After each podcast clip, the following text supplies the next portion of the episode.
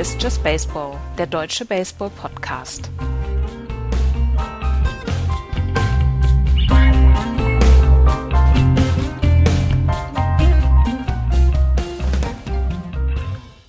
Die zehn Teams der Playoffs stehen fest, nur noch nicht alle Partien. Herzlich willkommen zu einer neuen Ausgabe von Just Baseball. Mein Name ist Andreas und dabei ist auch wieder Florian. Hallo Florian.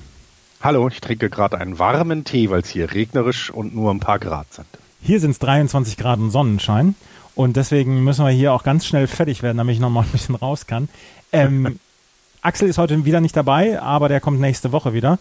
Ähm, wenn wir nächste Woche dann wieder so ein bisschen unregelmäßigen, ich meine, wir haben jetzt schon unregelmäßigen Rhythmus, aber wenn wir nächste Woche dann mit dem unregelmäßigen Rhythmus anfangen wegen der Playoffs, ähm, dann ist Axel auf jeden Fall wieder mit dabei und er lässt schön grüßen.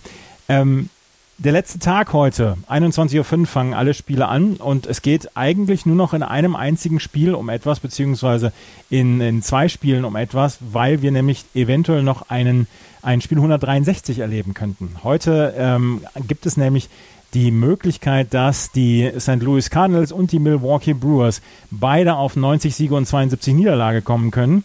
Und das würde bedeuten, dass wir morgen ein Spiel 163 erleben um den Sieg in der National League Central und dann den Wildcard-Teilnehmer, der dann auf die Washington Nationals treffen wird, in Washington dann am Dienstag. Ähm, das werden, werden beide Teams wahrscheinlich nicht so richtig gerne wollen. Milwaukee würde es hinnehmen, St. Louis fände es wahrscheinlich nicht so geil. Mm, nee, zumal St. Louis, also die Rockies haben, äh, Rockies sag ich schon, die Brewers haben, haben ja so ein Laufen gelegt jetzt äh, Richtung äh, ja, Anfang bis Ende September kann man einfach sagen, haben sie sich auf diesen Wildcard-Platz Platz gespielt. Die sind, ich glaube, die haben so ein bisschen das Momentum auf ihrer Seite, auch wenn sie gerade zwei hintereinander verloren haben. Ähm, ich glaube, auf die Brewers möchtest du in der Form, wie sie jetzt gerade sind, nicht treffen. Nein. Ähm, andersherum, die Cardinals haben bewiesen, dass sie 91 oder 90 Siege haben auf die möchtest du auch nicht treffen, ne? Kommt ja auch dazu. Die sind ja jetzt auch kein, kein Dulli-Team. Ja. Wir kommen gleich auf die National League Central noch zu sprechen. Wir müssen natürlich auch noch über die Cups sprechen, aber wir fangen natürlich wie immer, wie ihr das möchtet von uns, mit, einer, mit der American League East an. In der American League East nämlich haben die ähm, New York Yankees die Division gewonnen mit 103 Siegen und 58 Niederlagen. Heute entweder 104 oder 103,59. Dahinter die Tampa Bay Rays, die auch das Wildcard-Spiel erreicht haben mit 96 Siegen und 65 Niederlagen. Die Boston Red Sox 83, 78, die Toronto Blue Jays 66, 95 und die Baltimore Orioles mit 54 und 107. Die New York Yankees, die sind schon länger ähm, oder stehen schon länger fest als das Team, ähm, das sich qualifiziert hat für die Playoffs. Sie werden auf die New York, äh, auf die Minnesota Twins treffen und ähm, was feststehen soll, ist die Rotation der New York Yankees. Äh, so wie sie gespit, äh, gepitcht haben jetzt am letzten Wochenende beziehungsweise in den letzten Tagen werden ähm, oder beziehungsweise heute werden James Paxton, Luis Severino und Masahiro Tanaka die ersten drei Spiele der New York Yankees gegen die Minnesota Twins bestreiten. Danach soll es äh, J.A. Happ bzw. CC Sabathia ähm, sollen ähm, sich Spiel 4 teilen, vielleicht mit dem Opener Chad Green. Das sind im Moment die Überlegungen. Ich habe es bei der New York Post gelesen. Die New York Post ist dann eher immer ein bisschen mit Vorsicht zu genießen, aber das soll die Playoff-Rotation der Yankees sein. Also James Paxton in Spiel 1, Luis Severino in Spiel 2 und Masahiro Tanaka in Spiel 3. Was wir wissen über die Playoff-Rotation ist, dass sie die Yankees immer im Spiel halten kann. Was wir aber auch wissen, Paxton, Severino und Masahiro Tanaka sind immer mal wieder auch für einen Stinker gut.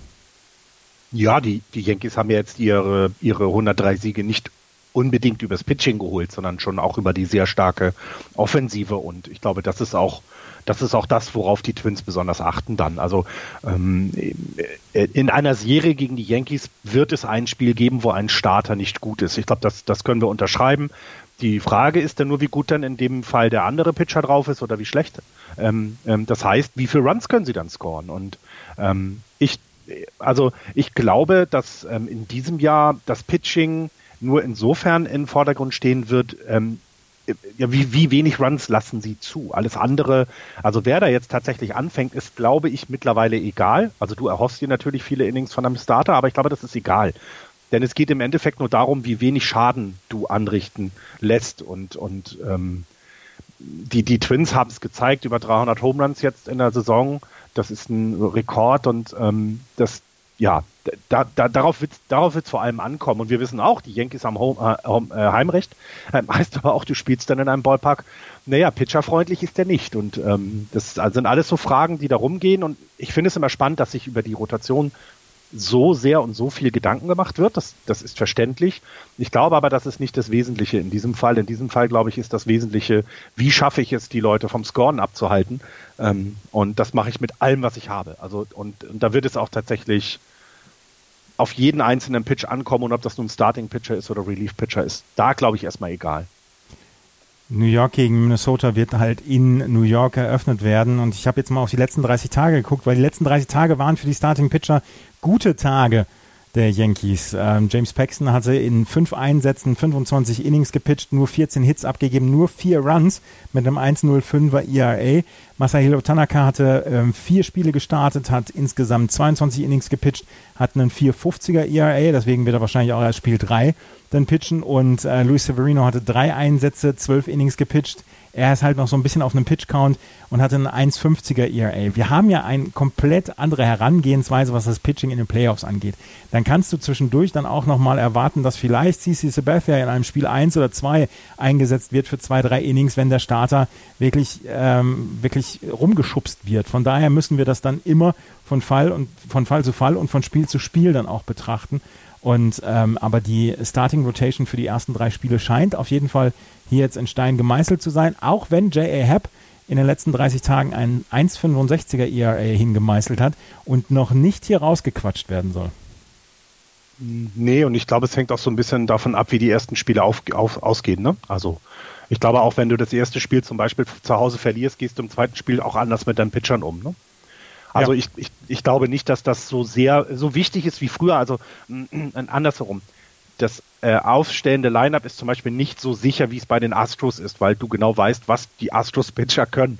Ähm, bei den Yankees ist es sehr volatil und, und, und das wird sich eben zeigen. Zumal man nicht vergessen darf, dass äh, Domingo Raman nicht dabei sein wird. Ne? Dass der, also ja. es fehlt ihnen auch ein weiterer Pitcher, der ist on, äh, auf der sogenannten Ad, oder die nennt sich der Administrative Leave, also er ist, glaube ich, noch nicht gesperrt, gesperrt offiziell, aber sie haben ihn halt aus dem äh, Roster genommen äh, wegen Domestic Violence. Da ist die ähm, MLB ja sehr strikt gerade, ne? also kann man schon so sagen. Ne? Hoffentlich. Ja sehr strikt. Hoffentlich. Ja, ja, absolut, absolut. Also sie sind da eben sehr strikt. Es wird nicht irgendwie erst geprüft und dann gesperrt, sondern häufig erst gesperrt und dann geprüft. Das kann man jetzt sehen, wie man will. Ich finde die Idee sehr gut, weil das von vornherein sagt, äh, selbst bei kleinsten Verdächtigungen ähm, gehen wir dem nach und, und, und, packen dich erstmal auf Pause.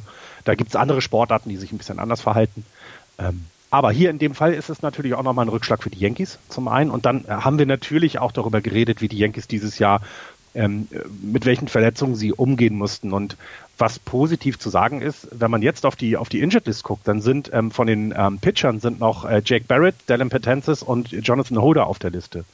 Ja, die sind es aber auch schon länger und die würden dort auch bleiben. Das heißt, all die Leute, die über das Jahr hinweg mit Verletzungen zu kämpfen hatten, sind jetzt verfügbar. Und die, die die sowieso nicht hattest, sind eben weg. Hm, bei den Position Players, ähm, so als, als einziges, was der eben jetzt länger äh, verletzt war, war Aaron Hicks oder und, Miguel Anocha. Ob die nochmal wiederkommen, weiß man noch nicht. Also ne, es ist nicht sicher. Mike Tauchman könnte man sich überlegen. Der hatte nur, der war ja nur auf der 10 äh, äh, Day Injured List. Also sind sie da im Roster auch ein wenig ja wieder flexibler geworden. Und das ist natürlich auch ein, ein, ja, ein, ein wesentlicher Punkt für die, für die, für die Yankees. Ne? Das ganze Jahr mit den Verletzungen Sorgen und Ärger gehabt und jetzt zu den Playoffs sind viele wieder zurück. Das kann auch ein Momentum sein, was man jetzt noch gar nicht so, ja, ja, was man so noch gar nicht kennt, ne? dass die Leute alle da sind. Ja, Gary Sanchez ist noch auf der Injury List im Moment. Mike Talkman, du hast es gesagt, Centerfielder ist im Moment noch auf der Injury List. Äh, Gio Urshela ist noch auf der Injury List. Edwin Encarnacion ist noch drauf. Also sie haben trotzdem immer noch einen guten Roster, die New York Yankees, darüber müssen wir nicht sprechen. Aber sie haben immer noch ein paar ähm, Verletzungsprobleme und sie müssen zusehen, dass sie, wie gesagt, in den ersten zwei, drei Spielen ihre Starting-Pitcher durchgehen. Sie treffen auf die äh, Minnesota Twins. Ist eine Serie, auf die ich mich sehr freue. Sehr. Mhm. Gerade auch wegen Max Kepler in den Playoffs. Ja, genau. Einmal das, finde ich, ist aus, aus, aus der Sicht so als Fan, ne, als, als reiner Fan, finde ich, ist diese, hat die Serie eben viel. Du hast zwei Teams, die die Bälle durch die Gegend knallen wie nichts Gutes. Also wir werden wenig Small Ball sehen.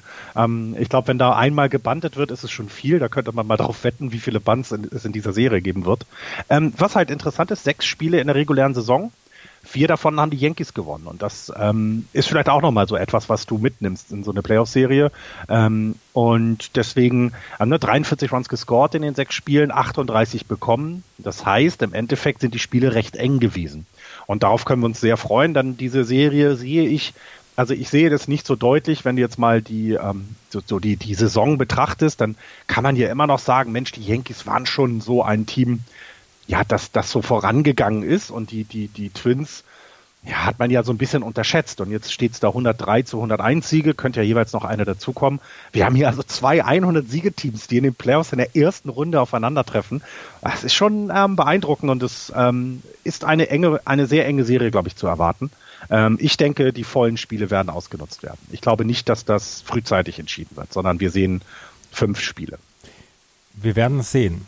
Domingo Hermann, eins noch gerade, das, das war nicht genug klar geworden. Es wird in der gesamten Postseason nicht für die New York Yankees pitchen werden genau. dürfen. Genau. Genau, der ist durch. Genau. Äh, merkt ihr mal bitte eins, ein, einmal plus 100 und einmal minus 100 in der American League East. Ja, ja. Da kommen wir bestimmt bei den Baltimore Orioles gleich drauf zu sprechen, oder? Na, das ist halt, ähm, kann ich jetzt schon vorwegnehmen. Ne? Es gab noch nie so viele ähm, plus 100 Siegeteams und so viele minus 100 Siegeteams in einer Saison. Ähm, das, ne, wir sind jetzt bei vier, die 100 Niederlagen haben und bei drei, die 100 Siege haben.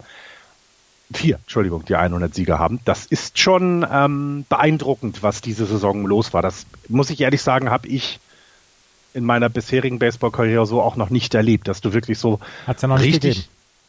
Bitte? Es hat ja noch keine 400 Teams, 100 Siegeteams gegeben in einer Saison. Ja, genau, genau. Also einmal das. Aber also was ich kenne, ist eben, also ich finde diese 100 Siege, das ist immer etwas, das ist etwas Besonderes, finde ich.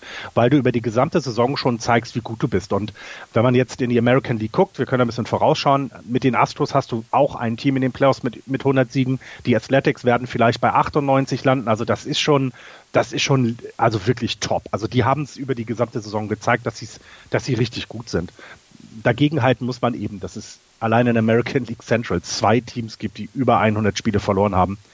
Das ist dann so die negative Seite dieser Saison, finde ich. Und das weiß ich, ich weiß auch immer noch nicht, wie gut ich das finde. Ähm, aber wir freuen uns jetzt erstmal auf diese erste Serie Twins gegen, gegen, gegen, gegen die Yankees. Genau. Wir, wir freuen uns auch auf ein Wildcard-Spiel, was wir erleben werden am äh, Dienstag in der Nacht von, nein, Mittwoch auf Donnerstag. Ähm, das wird nämlich in Oakland stattfinden. Das Spiel der Oakland Athletics gegen die Tampa Bay Rays, das Wildcard-Spiel der American League. Und die Tampa Bay Rays haben schon bekannt gegeben, wer für sie auf den Mount gehen wird. Das ist nämlich Charlie Morton. Charlie Morton hat in seinem letzten Start sechs Innings gepitcht, hat einen Hit abgegeben, drei Walks, neun Strikeouts. Da kann man nicht so richtig viel gegen meckern. Im September hatte er 21 Hits abgegeben in 29 zwei Drittel Innings, nur neun Runs, einen äh, 2,73er ERA das ist ein Spieler, wenn man Tampa Bay Rays Fan ist, dem gibt man den Ball in die Hand. Ja, ja, absolut. Ähm, auch, auch, ich sag mal so, auch qua seiner Erfahrung. Ne? Du könntest ja auch Blake Snell oder Tyler Glasso nehmen. Die sind halt noch etwas jünger und, und ähm, äh, Charlie Morton kennt Playoffs, der hat das bei den Astros mal erlebt. Also ich finde, das ist auch eine ziemlich gute, gute Wahl, ja. Kann ich, kann ich äh, unter, unterstützen. Ähm, also äh, warte.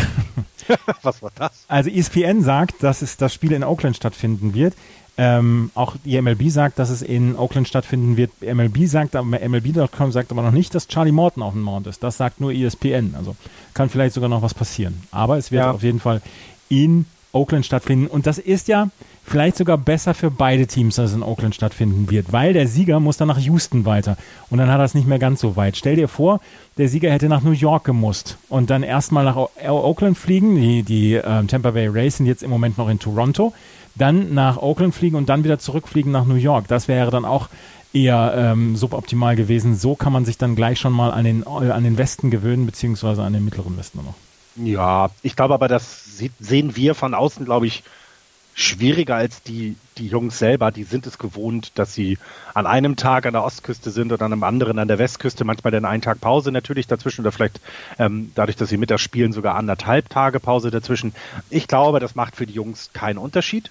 Ähm, den Unterschied würde es nur machen, wenn du noch dieses 163. Spiel hättest. Also ich glaube, dann wäre das etwas, ähm, weil du nicht mehr genug Rest hast. Aber so, ich glaube, das ist für die irrelevant. Ich, also, ich, ich weiß nicht, also ich möchte im Moment nicht gegen die Oakland Athletics spielen, ich möchte aber auch nicht gegen die Tampa Bay Rays spielen. Ne? Ich finde, das ist für beide so eine Sache, ähm, so, du, du traust denen ja beiden Teams ja eigentlich gar nichts zu über die Saison. Haben wir ja immer gesagt, ja, ist ja alles überraschend. Die haben sich aber eben auch über die Saison so gut durchgesetzt, dass dass die auch, die werden ja keinen Meter weichen jetzt und ich glaube, das wird ein sehr intensives Spiel werden. Also ich glaube nicht, dass man am Blowout sehen wird, was sondern das wird sehr eng. Was ich ganz, ganz schlimm war, fand, war, als ich jetzt die Tampa Bay Rays gesehen habe gegen die Red Sox dann nochmal. Es ging für die Tampa Bay Rays um den Einzug in die Playoffs dann vielleicht dann auch den, den äh, Heimvorteil zu nutzen. Und es haben sich 8.000, 9.000 Leute da verloren. Und ja, du hast in Oakland auch nicht viel mehr Zuschauer. Das nee. ist ein deprimierendes Wildcard-Game, was wir da haben, gerade von den Zuschauern her und beziehungsweise von der, ja, von der Wertigkeit her. Das finde ich sehr schade, weil beiden Teams gucke ich gerne zu, mhm. aber da ist überhaupt nichts in irgendeiner Weise was, was das Ding sexy macht. Ne, so richtig nicht. Ne? Also es, das ist ja so ein bisschen auch das Problem beider Teams. Sie sind eben nicht sexy. Also sie haben fantastische Spieler in den Reihen über die gesamte Saison auch tolle Leistung gebracht, aber so richtig, so richtig, so richtig fasziniert ist man von ihnen nicht. Man redet tatsächlich ja mehr über was ist mit den Cubs, was ist mit den Phillies, was ist mit den Red Sox, was ist mit den Indians und ja, so ein bisschen gehen sie dann immer unter, ähm, was schade ist. Die, die Serie übrigens äh, in, der, in der regulären Saison ähm, zwischen den beiden Teams haben die Oakland Athletics für sich entschieden, 4 zu 3, sehr eng, mit einem äh, Run scored 26 zu 30. Also es wird super eng werden. Denn das Run Differential von, äh, von Tampa Bay ist plus 4, obwohl sie ein Spiel verloren haben. Also, also ein Spiel mehr verloren haben. Das, ich glaube, wir werden so ein, keine Ahnung, 3 zu 3 im 17. Inning oder so. Und dann Position Player Pitching und es geht rund. Ja, die Tampa Bay Rays also sind Zweiter und treffen, wie gesagt, auf die Oakland A's. Über die Boston Red Sox müssen wir vielleicht, auch wenn sie nicht in den Playoffs dabei sind, noch ein, zwei Minuten mehr sprechen, weil letzte Woche haben Tom Werner und John Henry, die Besitzer bzw. der Chairman des, äh, der Boston Red Sox, eine bemerkenswerte Pressekonferenz gegeben. Die Boston Red Sox haben in dieser Saison 13 Millionen an Strafsteuern alleine gezahlt, weil sie über der Luxury Tax der Liga standen, haben am Ende 250 Millionen Dollar an Gehälter gezahlt und 208 Millionen Dollar ist die Luxury Tax.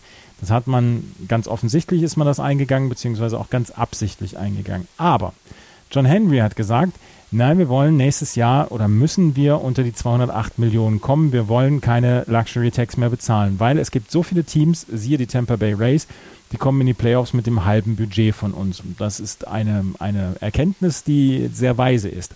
Aber das Problem bei den Red Sox ist, dass sie erstens relativ lange Verträge jetzt rausgegeben haben an Chris Sale zum Beispiel, an Nathan Iovaldi auch. Auch Xander Bogart haben sie unter Vertrag.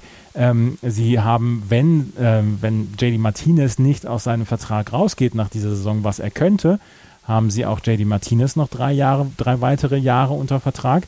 Und Mookie Betts wird nach der nächsten Saison Free Agent. Ähm, Jackie Bradley Jr. wird nach der nächsten Saison Free Agent. Und die beiden wollen verlängern, beziehungsweise Mookie Betts hat gesagt, ja, ich werde den Markt testen. Wenn er den Markt testen will, wird er einen ähnlichen Vertrag bekommen wollen, wie zum Beispiel Bryce Harper oder Manny Machado. Vielleicht sogar in der, ja, in der Reihe, wie, wie ihn Mike Trout bekommen hat es wird sehr schwierig sein, das Ganze unter einen Hut zu bringen, weil vor allen Dingen auch Rick Porcello in diesem Jahr oder nach diesem Jahr Free Agent wird. Einige andere Baustellen sind zu besetzen. Und wie man das dann schaffen will, dieses, äh, diese Quadratur des Kreises, einerseits den Vertrag mit Mookie Betts zu verlängern, man will jetzt auch den Vertrag mit ähm, Rafael Devers verlängern vor allen Dingen, man möchte ihm zwei Jahre der Free Agency nehmen um äh, ihn dann länger als 2023 unter Vertrag zu nehmen. Wie man diese Quadratur des Kreises hinnehmen möchte, das weiß ich noch nicht so richtig. Und der neue General Manager ist noch nicht da. Der soll Mitte November feststehen, wenn es die General Manager Meetings gibt. Es werden sehr, sehr stürmische Wochen auf die Red Sox zu kommen. Naja, zumal du ja auch schon committed bist, ne? Du hast es gerade gesagt. Äh, du, äh, wenn wir mal gucken, David Price hast du noch ähm, nächstes Jahr mit 32 Millionen drin. Du hast äh, JD Martinez mit 23,7. Du hast Chris Sale mit 20, Sander Bogarts mit 20, Nathan Eovaldi mit 17. Äh, Rosny Castillo hast du mit äh, 14 auch drin und Dustin Pedroia mit 13,1. Das ist schon mal mh, viel Geld äh, davon könnten die Tampa Bay Rays, glaube ich, zwei Teams aufstellen, von alleine diesen, äh, was sind das jetzt, sieben Leuten, die da im Kader sind. Ja, und das wird, das wird eine sehr, sehr schwierige Saison für, für den neuen General Manager. Und ich glaube auch, ähm, deswegen hat sich bisher vielleicht auch noch keiner so arg gemeldet. Nein, ich, hat bestimmt noch ganz viele andere Gründe, aber es ist schon, es ist schon krass, wie committed du auf die nächsten Jahre bist. Und das war ja auch im Endeffekt, das hatten wir hier auch mal besprochen, so ein bisschen der Vorwurf ja auch an, an den Vorgänger. Jetzt habe ich den Namen schon vergessen. Guck mal, wie mich die Red Sox interessieren. Ähm, das war ja auch so ein bisschen der Vorwurf, ne? Dass dieses, dass du sehr viel Geld jetzt schon sehr lange gebunden Dave hast. Dombrowski.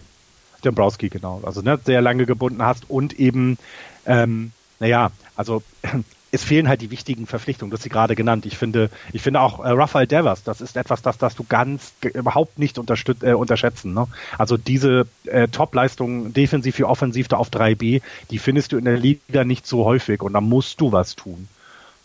Und deswegen, ist, ja, ähm, das wird eine äh, schwierige Offseason. Es gibt Tigers-Fans, die sagen, ja, wisst ihr, also mit, mit Dave Dombrowski haben wir Ähnliches durchgemacht und jetzt seht ihr, wo wir sind. Ich glaube nicht, ja. dass das unbedingt zu 100% vergleichbar ist, weil die Red Sox haben allein im letzten Jahr einen Umsatz von knapp einer halben Milliarde Dollar gemacht. Das heißt, die sind immer noch fett im Plus. Aber äh, John Henry hat gesagt, er möchte keine Strafsteuer mehr zahlen. Und genau. Da, ich glaube, es geht auch gar nicht darum, dass du noch Plus machst mit dem Team. Ich glaube, das kann man den auch, ihm auch nicht vorwerfen, sondern man kann ihm eher vorwerfen, dass du, äh, dass du halt Payroll Money schon sehr äh, fett ähm, jetzt, ja, dass du schon sehr fett in, in der Payroll drin bist, ohne einen breiten Kader bereits zu haben. Das ist, glaube ich, eher der Vorwurf, den, den man auch bei den Tigers damals ja machen konnte. Ne? Ähm, dass deine Franchise weiter Geld macht, wir haben es gerade erwähnt, die, die Salaries steigen und steigen und steigen. Die MLB ist positiv. Ich hatte neulich einen Bericht gelesen und wir haben es, glaube ich, hier auch schon besprochen. Ich glaube, über 90 Prozent der Teams, über 85 Prozent der Teams machen positive Ergebnisse am Ende der Saison. Das heißt, auch wenn wir Teams haben, die 100 Niederlagen haben, ist die MLB immer noch sehr, sehr, sehr profitabel. Du kannst Mookie Betts nicht gehen lassen. Es geht einfach nicht. Wenn, wenn die den traden in diesem Winter, dann werde ich mucksch. Also ganz ja, ehrlich. aber du, du hast, das ist aber genau die Frage. Also stell dich jetzt hin, du bist der neue General Manager, du kommst da rein, setzt dich ins Büro, stellst das Foto von deiner Katze auf und überlegst dir dann so, hm, was mache ich als erstes? Ja, wunderbar, ich weiß, was ich mache. Damit alle zufrieden sind, gebe ich Mookie Betts einen 300 Millionen Vertrag. Dann sind auch alle zufrieden. Das macht da er ja nicht. Das macht er ja nicht. Du, du genau, kannst ihm jetzt 300 Millionen Rafael Devers, äh, Agent an die Tür und sagt, Entschuldige mal bitte, ähm, Dann sagst du dem, wir? wir haben noch vier Jahre Zeit bis 2023. Wir können in Arbitration gehen. Aber Mookie Betts wird nach dieser Saison schon in Arbitration 30 Millionen Dollar verdienen. Der wird nicht sagen, okay, lasst uns den Vertrag jetzt verlängern. Ich mache auch noch Home Discount, weil ich bei euch dann, ähm, weil ich dann bei euch äh, gut, äh, gut geworden bin, beziehungsweise der Star geworden bin. Mookie Betts geht es ums Business. Und das ist nicht mal verwerflich. Ich muss, ich muss von keinem Baseballspieler jetzt in irgendeiner Weise hören, das ist mein Club, ich will dafür immer bleiben. Das ist ein, das ist ein verfluchtes Business und damit komme ich absolut klar. Du kannst nur als Red Sox nicht Mookie Betts gehen lassen. Es geht einfach nicht. Ja, ich verstehe das, aber versetzt sich jetzt in die Lage. Ich will mich ähm. überhaupt nicht in die Lage versetzen. Ich will hier ein Statement liefern und das heißt, Mookie Betts darf nirgendwo anders hingehen. Der darf kein anderes Trikot als das der Red Sox überstreifen. Das ist eine Katastrophe. Das geht nicht. Ähm, die, was lustig ist, von den Top, mein Herz. was haben wir? von den Top zehn Teams des Salary Caps, ne? Mhm. Also die äh, von der, von der Rang, Reihenfolge, wie viel sie ausgeben, haben wir auf eins die Red Sox, nicht den Playoffs. Auf zwei die Cubs, nicht in den Playoffs. Auf drei die Yankees, die Dodgers, auf vier in den Playoffs beide. Auf fünf die Giants, weit weg, also sowas von weit weg aus den Playoffs.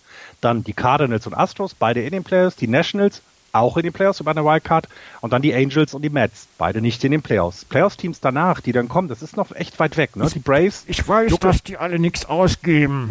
juckeln bei 140 rum, die ähm, Brewers bei 130 Millionen, also Stand heute natürlich, Twins 124. Wann kommen denn doch die Tampa Bay Rays? Ach ja, warte, die sind wirklich tatsächlich letzter mit einer bisherigen Payroll, so hochgerechnet mit allem drum dran, 63 Millionen Dollar. Viermal weniger Gehalt zahlen die als die Red Sox. Und dann möchte ich die Frage doch mal stellen. Musst du dir nicht überlegen, was du mit deinem Geld machst? Ja. Ähm, ich kann aber auch deine Meinung voll und ganz verstehen und ähm, ich äh, kann aber eben auch dummerweise die Meinung von Mookie Betts äh, komplett verstehen, denn ähm, äh, um es mal blöd zu sagen, natürlich wird er, auch wenn er jetzt auf 100 Millionen verzichtet in zehn Jahren, wird er weiterhin zwei weitere äh, Steaks am Tag essen können, zu denen, die, die er jetzt schon isst. Das ist alles klar. Aber es geht den Spielern ja meistens auch nicht unbedingt um wirklich das, die, die Dollar auf dem Konto, die sie dann haben, sondern es geht so ein bisschen ja auch als, naja, guckt euch an, Harper nicht in den Playoffs, ich nicht in den Playoffs, aber ich dafür einen World Series Ring, er noch nicht. Also dieser Vergleich, ne? Manny Machado, Machado hat, hat, hat es nicht in die Playoffs geschafft, hat aber trotzdem 300 Millionen bekommen. Die bin ich es, die bin ich es wert und wir wissen ganz genau, das war jetzt eine verkorkste Saison der Boston Red Sox. Und sollten sie jetzt dieses Team so weit es geht beisammen behalten, weil die Leute, die sie haben, ich meine, Chris Sale und David Price auf dem Mount, äh, äh, entschuldige bitte, das ist super. Das wünschen sich viele Teams. Und wenn du dir dann das drumherum ankommst, ne, dann ist das ja alles intakt und dann werden die Boston Red Sox auch nächstes Jahr wieder um die Playoffs mitspielen. Und deswegen ist es, und, und Mookie Betts wird ein wesentlicher Part dieses Teams sein, wenn er dann bleibt und wird wieder seine, keine Ahnung, acht Wins above Replacement mitbringen im nächsten Jahr. Vielleicht sind es auch wieder zehn und er ist es wert. Und da kann ich es voll verstehen, dass er dann sagt, hey, komm mal, der 30 Millionen bekommen, will ich gar nicht. Gib mir 300 Millionen und ich bleibe dann die nächsten zehn Jahre bei euch. Das wäre doch ein fairer Deal, wäre alles super. Und irgendwo in dieser Richtung wird es ja auch sein. Also es wird eine 30 äh, ja, im Jahr da stehen müssen. Das ja. ist leider so. Und ich kann ihn eben auch verstehen. Er ist es wert. Es tut mir leid. Er ist es tatsächlich Natürlich ist das wert. Das, das, das zweifle ich ja zu keiner Sekunde an. Aber, aber ich werde, ich werde in dieser, in dieser Offseason werde ich einige Dinge schlucken müssen bei den Red Sox, die mir bislang noch nicht so richtig schmecken. Auch dass, ähm, dass wir die, das letzte Spiel heute Abend von Jackie Bradley Jr. sehen werden im Red Sox Trikot. Da bin ich hundertprozentig überzeugt, dass der nächste Saison nicht mehr bei den Red Sox sein wird, weil er kriegt dann auch nochmal 10 Millionen nächstes Jahr und er wird Free Agent danach. Dem kannst du eh keinen Free Agent Vertrag mehr angeben, nachdem du dann Mookie Betts vielleicht und hoffentlich verlängert hast. Von daher, wir haben, wir haben das letzte Spiel von Jack Bradley Jr. in Red Sox Trikot gesehen, aber das ist auch völlig egal. Das ist ja auch nur ein persönlicher Fetisch von mir, weil offensiv hat er ja nichts gerissen. Aber er ist einer der, der unterhaltsamsten Spieler der ganzen Liga und da werde ich ja. nicht von abgehen. So, wir gehen in die, National, in die American League Central, bevor hier ja. wieder Meckereien kommen, dass, dass wir nur über die Red Sox sprechen. Die Minnesota Twins haben die äh, Playoffs erreicht mit 101 Siegen und 60 Niederlagen. Eine Niederlage oder ein Sieg kommt heute noch gegen Kansas City dazu.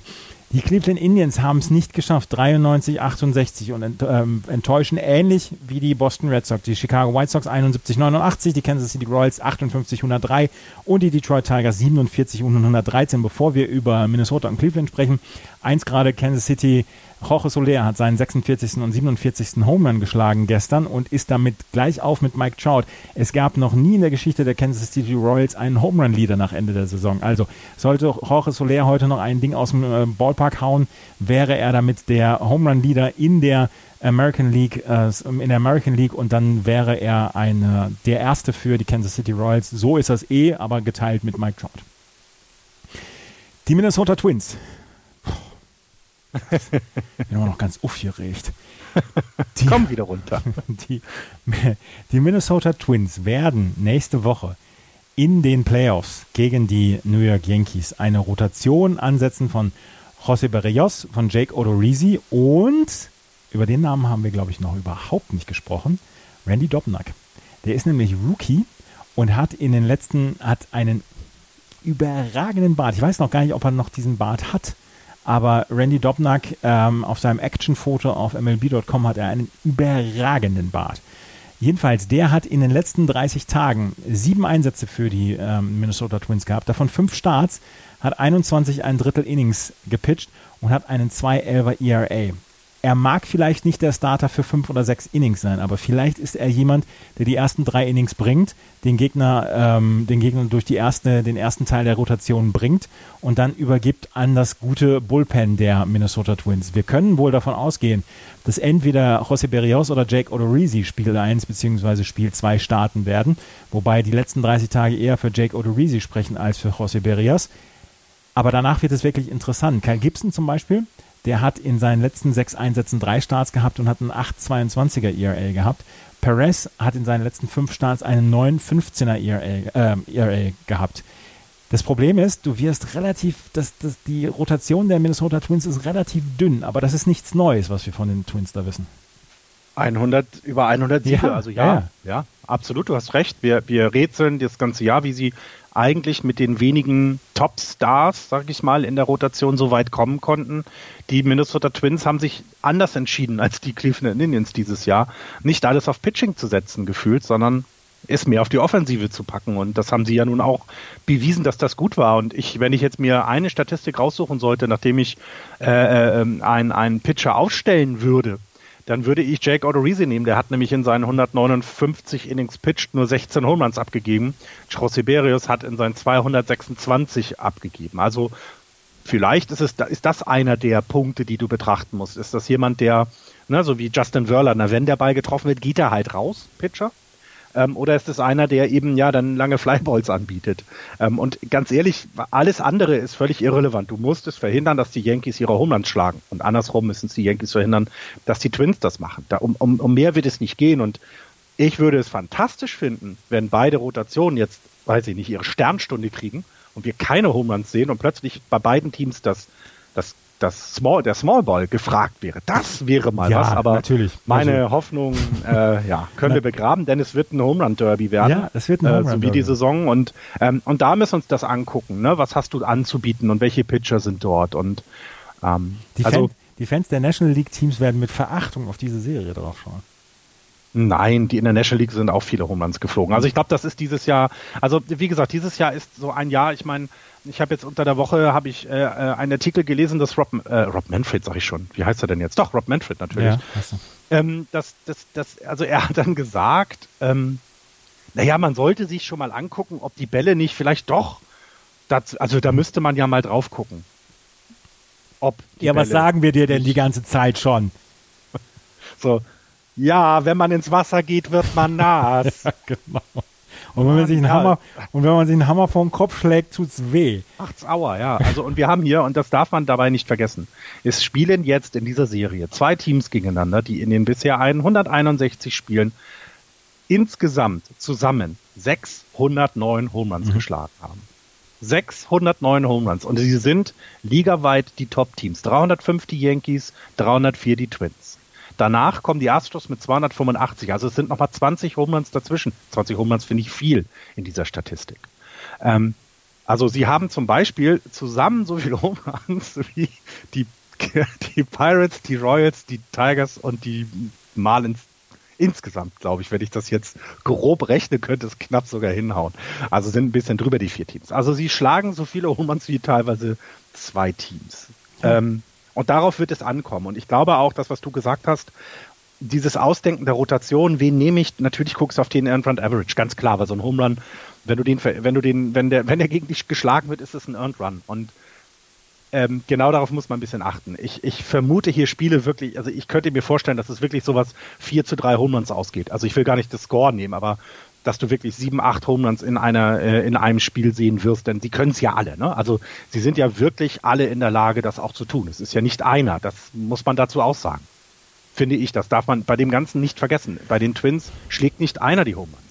Bei den Twins haben wir jetzt, ich glaube, in der wir haben alle sind, also bis auf Byron Buxton, der verletzt war, aber in dem, was wir am Anfang hier sehen, da sind, ist keiner unter 20 Home.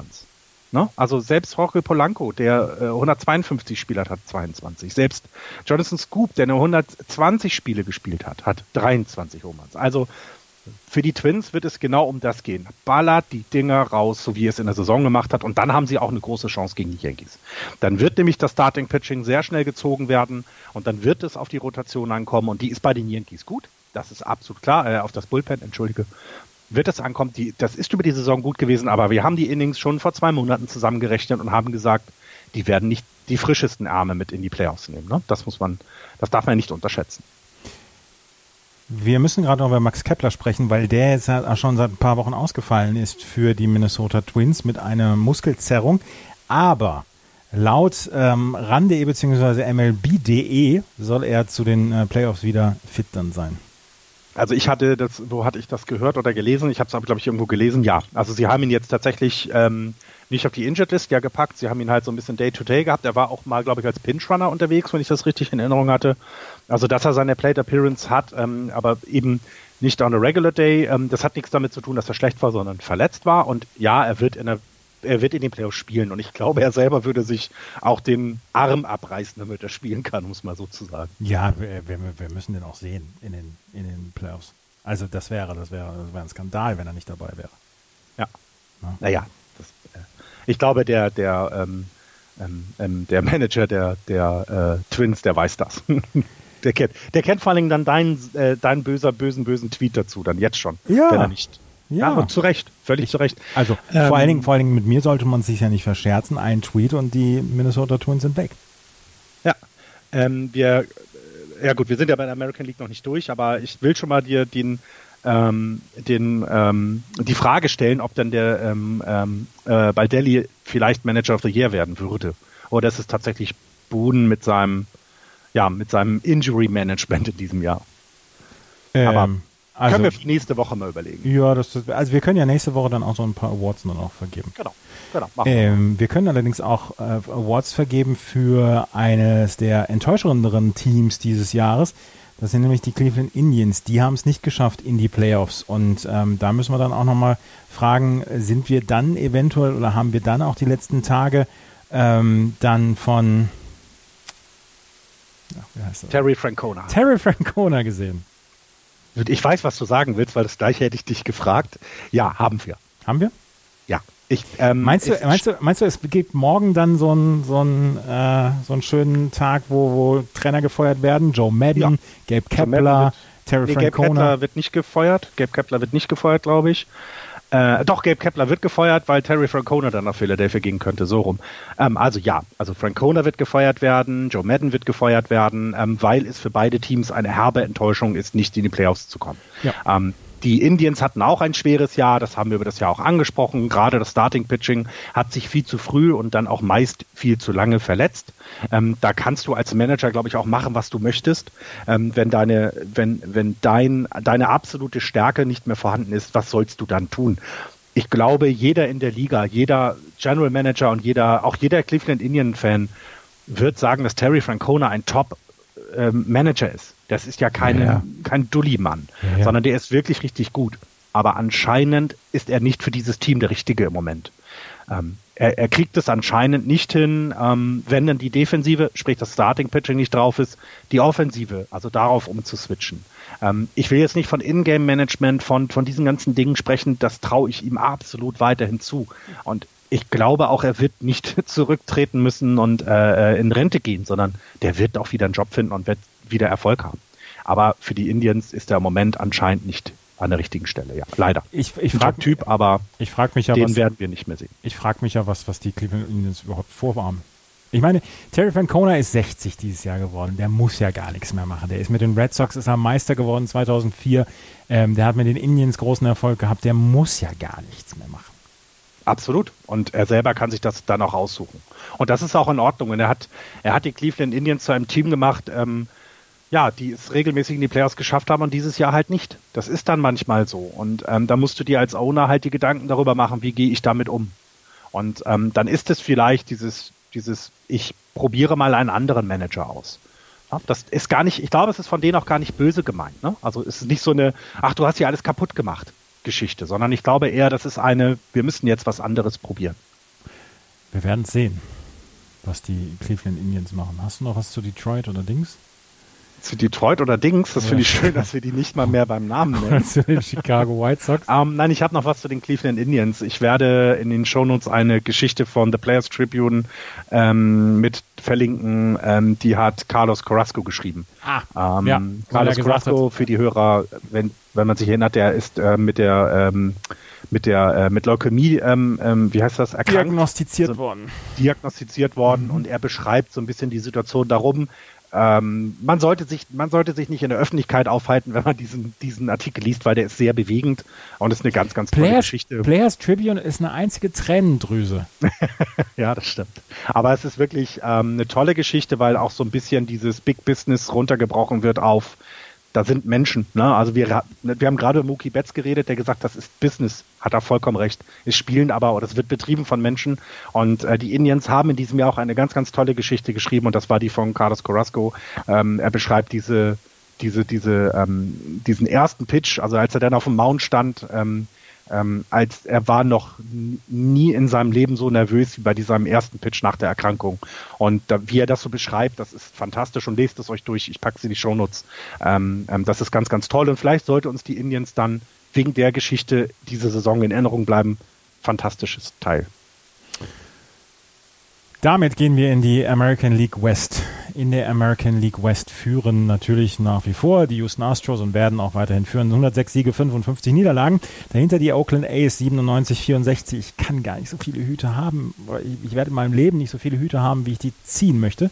Texas mit 77, 84, die LA Angels 72, 89 und die Seattle Mariners mit 67 und 94. Und während wir uns bei den New York Yankees und Minnesota Twins so ein bisschen Gedanken drum gemacht haben, ja, wie sieht denn die Playoff-Rotation aus? Können wir bei den Houston Astros sagen, ist völlig egal, wie die aussieht. Die ist geil von vorne bis hinten. Ja, also äh, ähm, es bereitet sich ja jetzt die, es bereiten sich jetzt die Oakland Athletics und Tampa Bay Rays darauf vor, entweder gegen Garrett Cole, gegen Zach Greinke oder gegen Justin Verlander zu pitchen. Also ich kann mir Besseres vorstellen.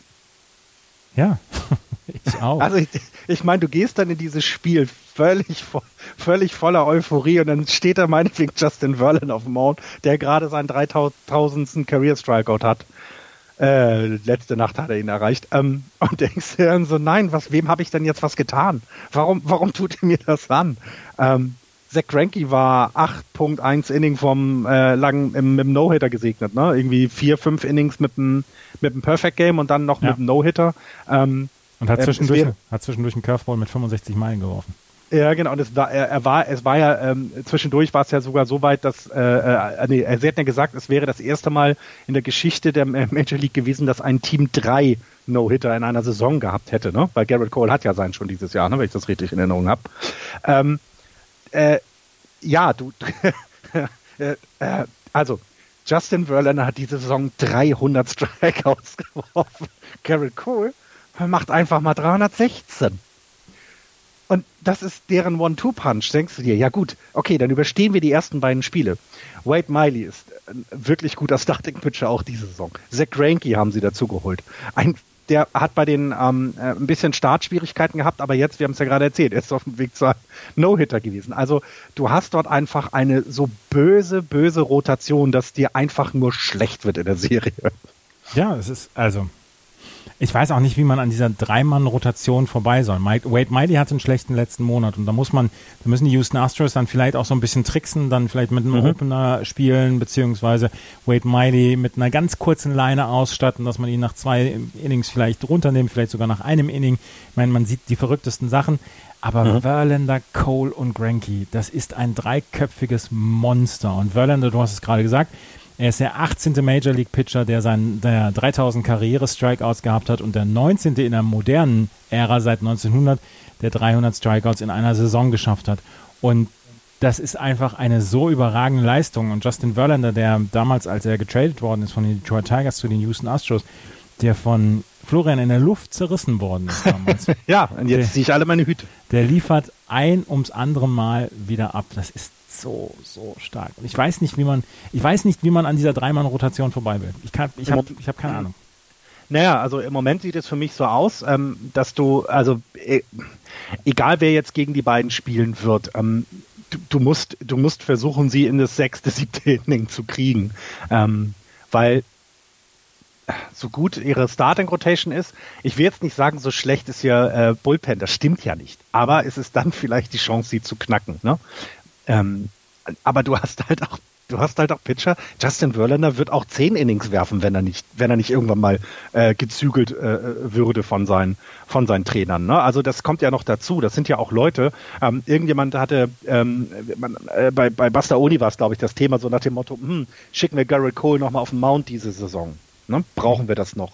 Und dann hatte er diese Diskussion quasi nachgestellt, wie der Manager ihn das fragt. Und dann der fragt nicht, du äh, pass mal auf, nee, der sagt nicht, du pass mal auf. Ähm, wir müssten vielleicht einen Start von dir skippen, sondern er sagt, okay, entscheide du, ob du fünf oder sechs Innings auf dem Mount stehen willst, weil der wird dich angucken und sagen, Trainer, ich kann werfen und ich werde es dir zeigen. Und es wird mich in den Playoffs nicht äh, umhauen. Also du, du, ich habe im Moment, sehe ich äh, bei den beiden Teams, weder bei den Rays noch bei den Athletics, die Stärke, ähm, dass, sie, dass sie die Astros besiegen können. Die sehe ich eher eben bei den Yankees oder auch bei den Twins, weil die diese Power in der Offensive haben. Ne?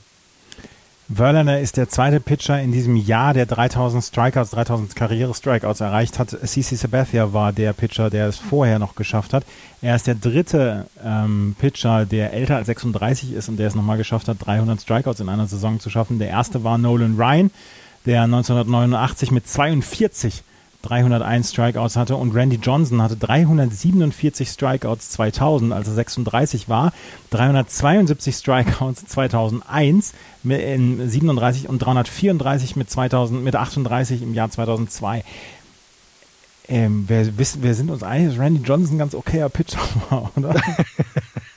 ja, und wir sind uns auch einig, dass Justin Verlander in die Hall of Fame kommen wird. Ja, ja, also. ja, ja, da brauchen wir gar nicht, gar nicht drüber sprechen. Ähm, ähm, was halt so ein bisschen bei den Astros im Hinterkopf sein wird, ist, dass sie die Serie gegen die Ace mit 11 zu 8 gewonnen haben. Also eine relativ knappe Serie. Klar, die Oakland Athletics haben dieses Jahr wirklich sehr gut gespielt. Ähm, die siebener Serie gegen die Tampa Bay Rays allerdings haben sie mit 3 zu 4 verloren. Das Run Differential der Astros ist aber plus 13. Also äh, für mich ohne Aussagekraft. Wenn du 3 zu 4 Spiele verlierst, aber ein plus 13er Run Differential hast, ich glaube, dann weißt du, wie du, den, wie du deinen Gegner verprügeln kannst und hast die knappen Spiele verloren. So würde ich es jetzt interpretieren. Und wenn wir uns das jetzt überlegen, sind die Tampa Bay Rays in der Lage, die Houston Astros zu einem knappen Spiel zu zwingen? Das Starting Pitching, wir haben Charlie Morton angesprochen, der könnte das schaffen, aber der ist ja nun mal im Spiel gegen, gegen, gegen Oakland unterwegs. Also, also die Tampa Bay Rays brauchen schon sehr viel Fantasie, beziehungsweise brauchen sehr viel Fantasie im Pitching und im Pitching Handling. Und ich meine, das haben die, die Racer das ganze Jahr über geschafft ähm, um, um diese Spiele knapp zu halten, um am Ende eventuell dann, dann vorbeiziehen zu können. Aber sollte es wirklich so sein, dass die ähm, Tampa Bay Rays, dass die Offensive der Houston Astros nicht einfangen können, dann sehe ich eigentlich keine Chance für Tampa Bay. Ich sehe auch keine Chance für, für die Oakland Ace im Moment. Auch nicht, genau. Also bei beiden finde ich auch, und das ist, glaube ich, auch so so ein bisschen auch das, was wir im Westen gleich sagen äh, werden. Ne? Also die Dodgers sind für die beiden Teams, die da antreten, einfach zu stark und hier ist es genauso. Ähm, ich finde dann der Sieger aus den Yankees und Twins, äh, äh, ähm, ähm ich glaube aber, der kann sich schon zeigen. Ne? Also ich glaube schon, dass das, dass das dann ein, ein Duell auf Augenhöhe ist, egal wer denn weiterkommt.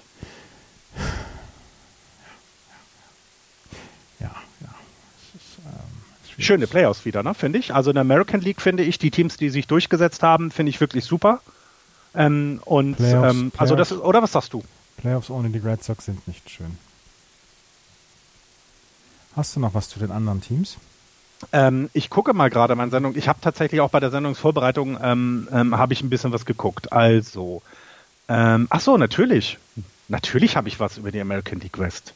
Wir haben ja gar nicht angesprochen, dass ähm, ähm, wo ist es denn hier, dass die, ähm, äh, bin ich jetzt bescheuert? Ich, über die Royals hatte ich noch was, entschuldige bitte. Ja, aber das, Ned Jost, das ja, Ned Jost, das können wir nächste Woche besprechen. Nein, ähm, ich möchte nur eine Sache noch kurz erwähnen, eine Statistik, die ich gelesen habe. Äh, Mike Trout hat seit 2008 ein Windsor Buff Replacement bei Fangraphs von 73.4. Ja? Wie viel? 73.4 mhm. seit 2008 hat er gesammelt. Mhm. Äh, die, das, die Outfielder der Colorado Rockies alle Outfielder seit 2008 haben gesammelt 71,7, äh, 1. Also Mike Trout ist so gut wie alle Outfielder der Colorado Rockies seit 2008. Übrigens auch der Braves, der Orioles, der Mariners, der Reds und der White Sox. Mike Trout ist besser als 27.000 Plate Appearances der Outfielder der Colorado Rockies. Das ist eine furchterregende Zahl. Ja. Furchterregend. Furchterregend. Ähm, dann über die neuen Trainerdiskussionen reden wir dann, glaube ich, weil Ned Jost ja zum Beispiel hat ja ähm, bei den bei den Royals den Nagel äh, an die Wand, äh, die Schuhe an den Nagel gehängt. Ähm, das machen wir dann nächste Woche. Das hatte ich bei den Royals vorhin noch vergessen. Ned Jost hat bei den Royals den Nagel in die Wand gehauen. Geknallt. Also das machen wir dann nächstes Mal noch, finde ja. ich. Also ist jetzt nicht so wichtig. Auch eben die Geschichte, wie es bei den Angels Coaching weiß weitergeht und so weiter. Das können wir dann uns ja in Ruhe ja in der nächsten Folge ja, gucken. Ähm, wir sollten aber noch den Abschied von Felix Hernandez erwähnen, finde ich. Ach, genau, auch, genau, genau.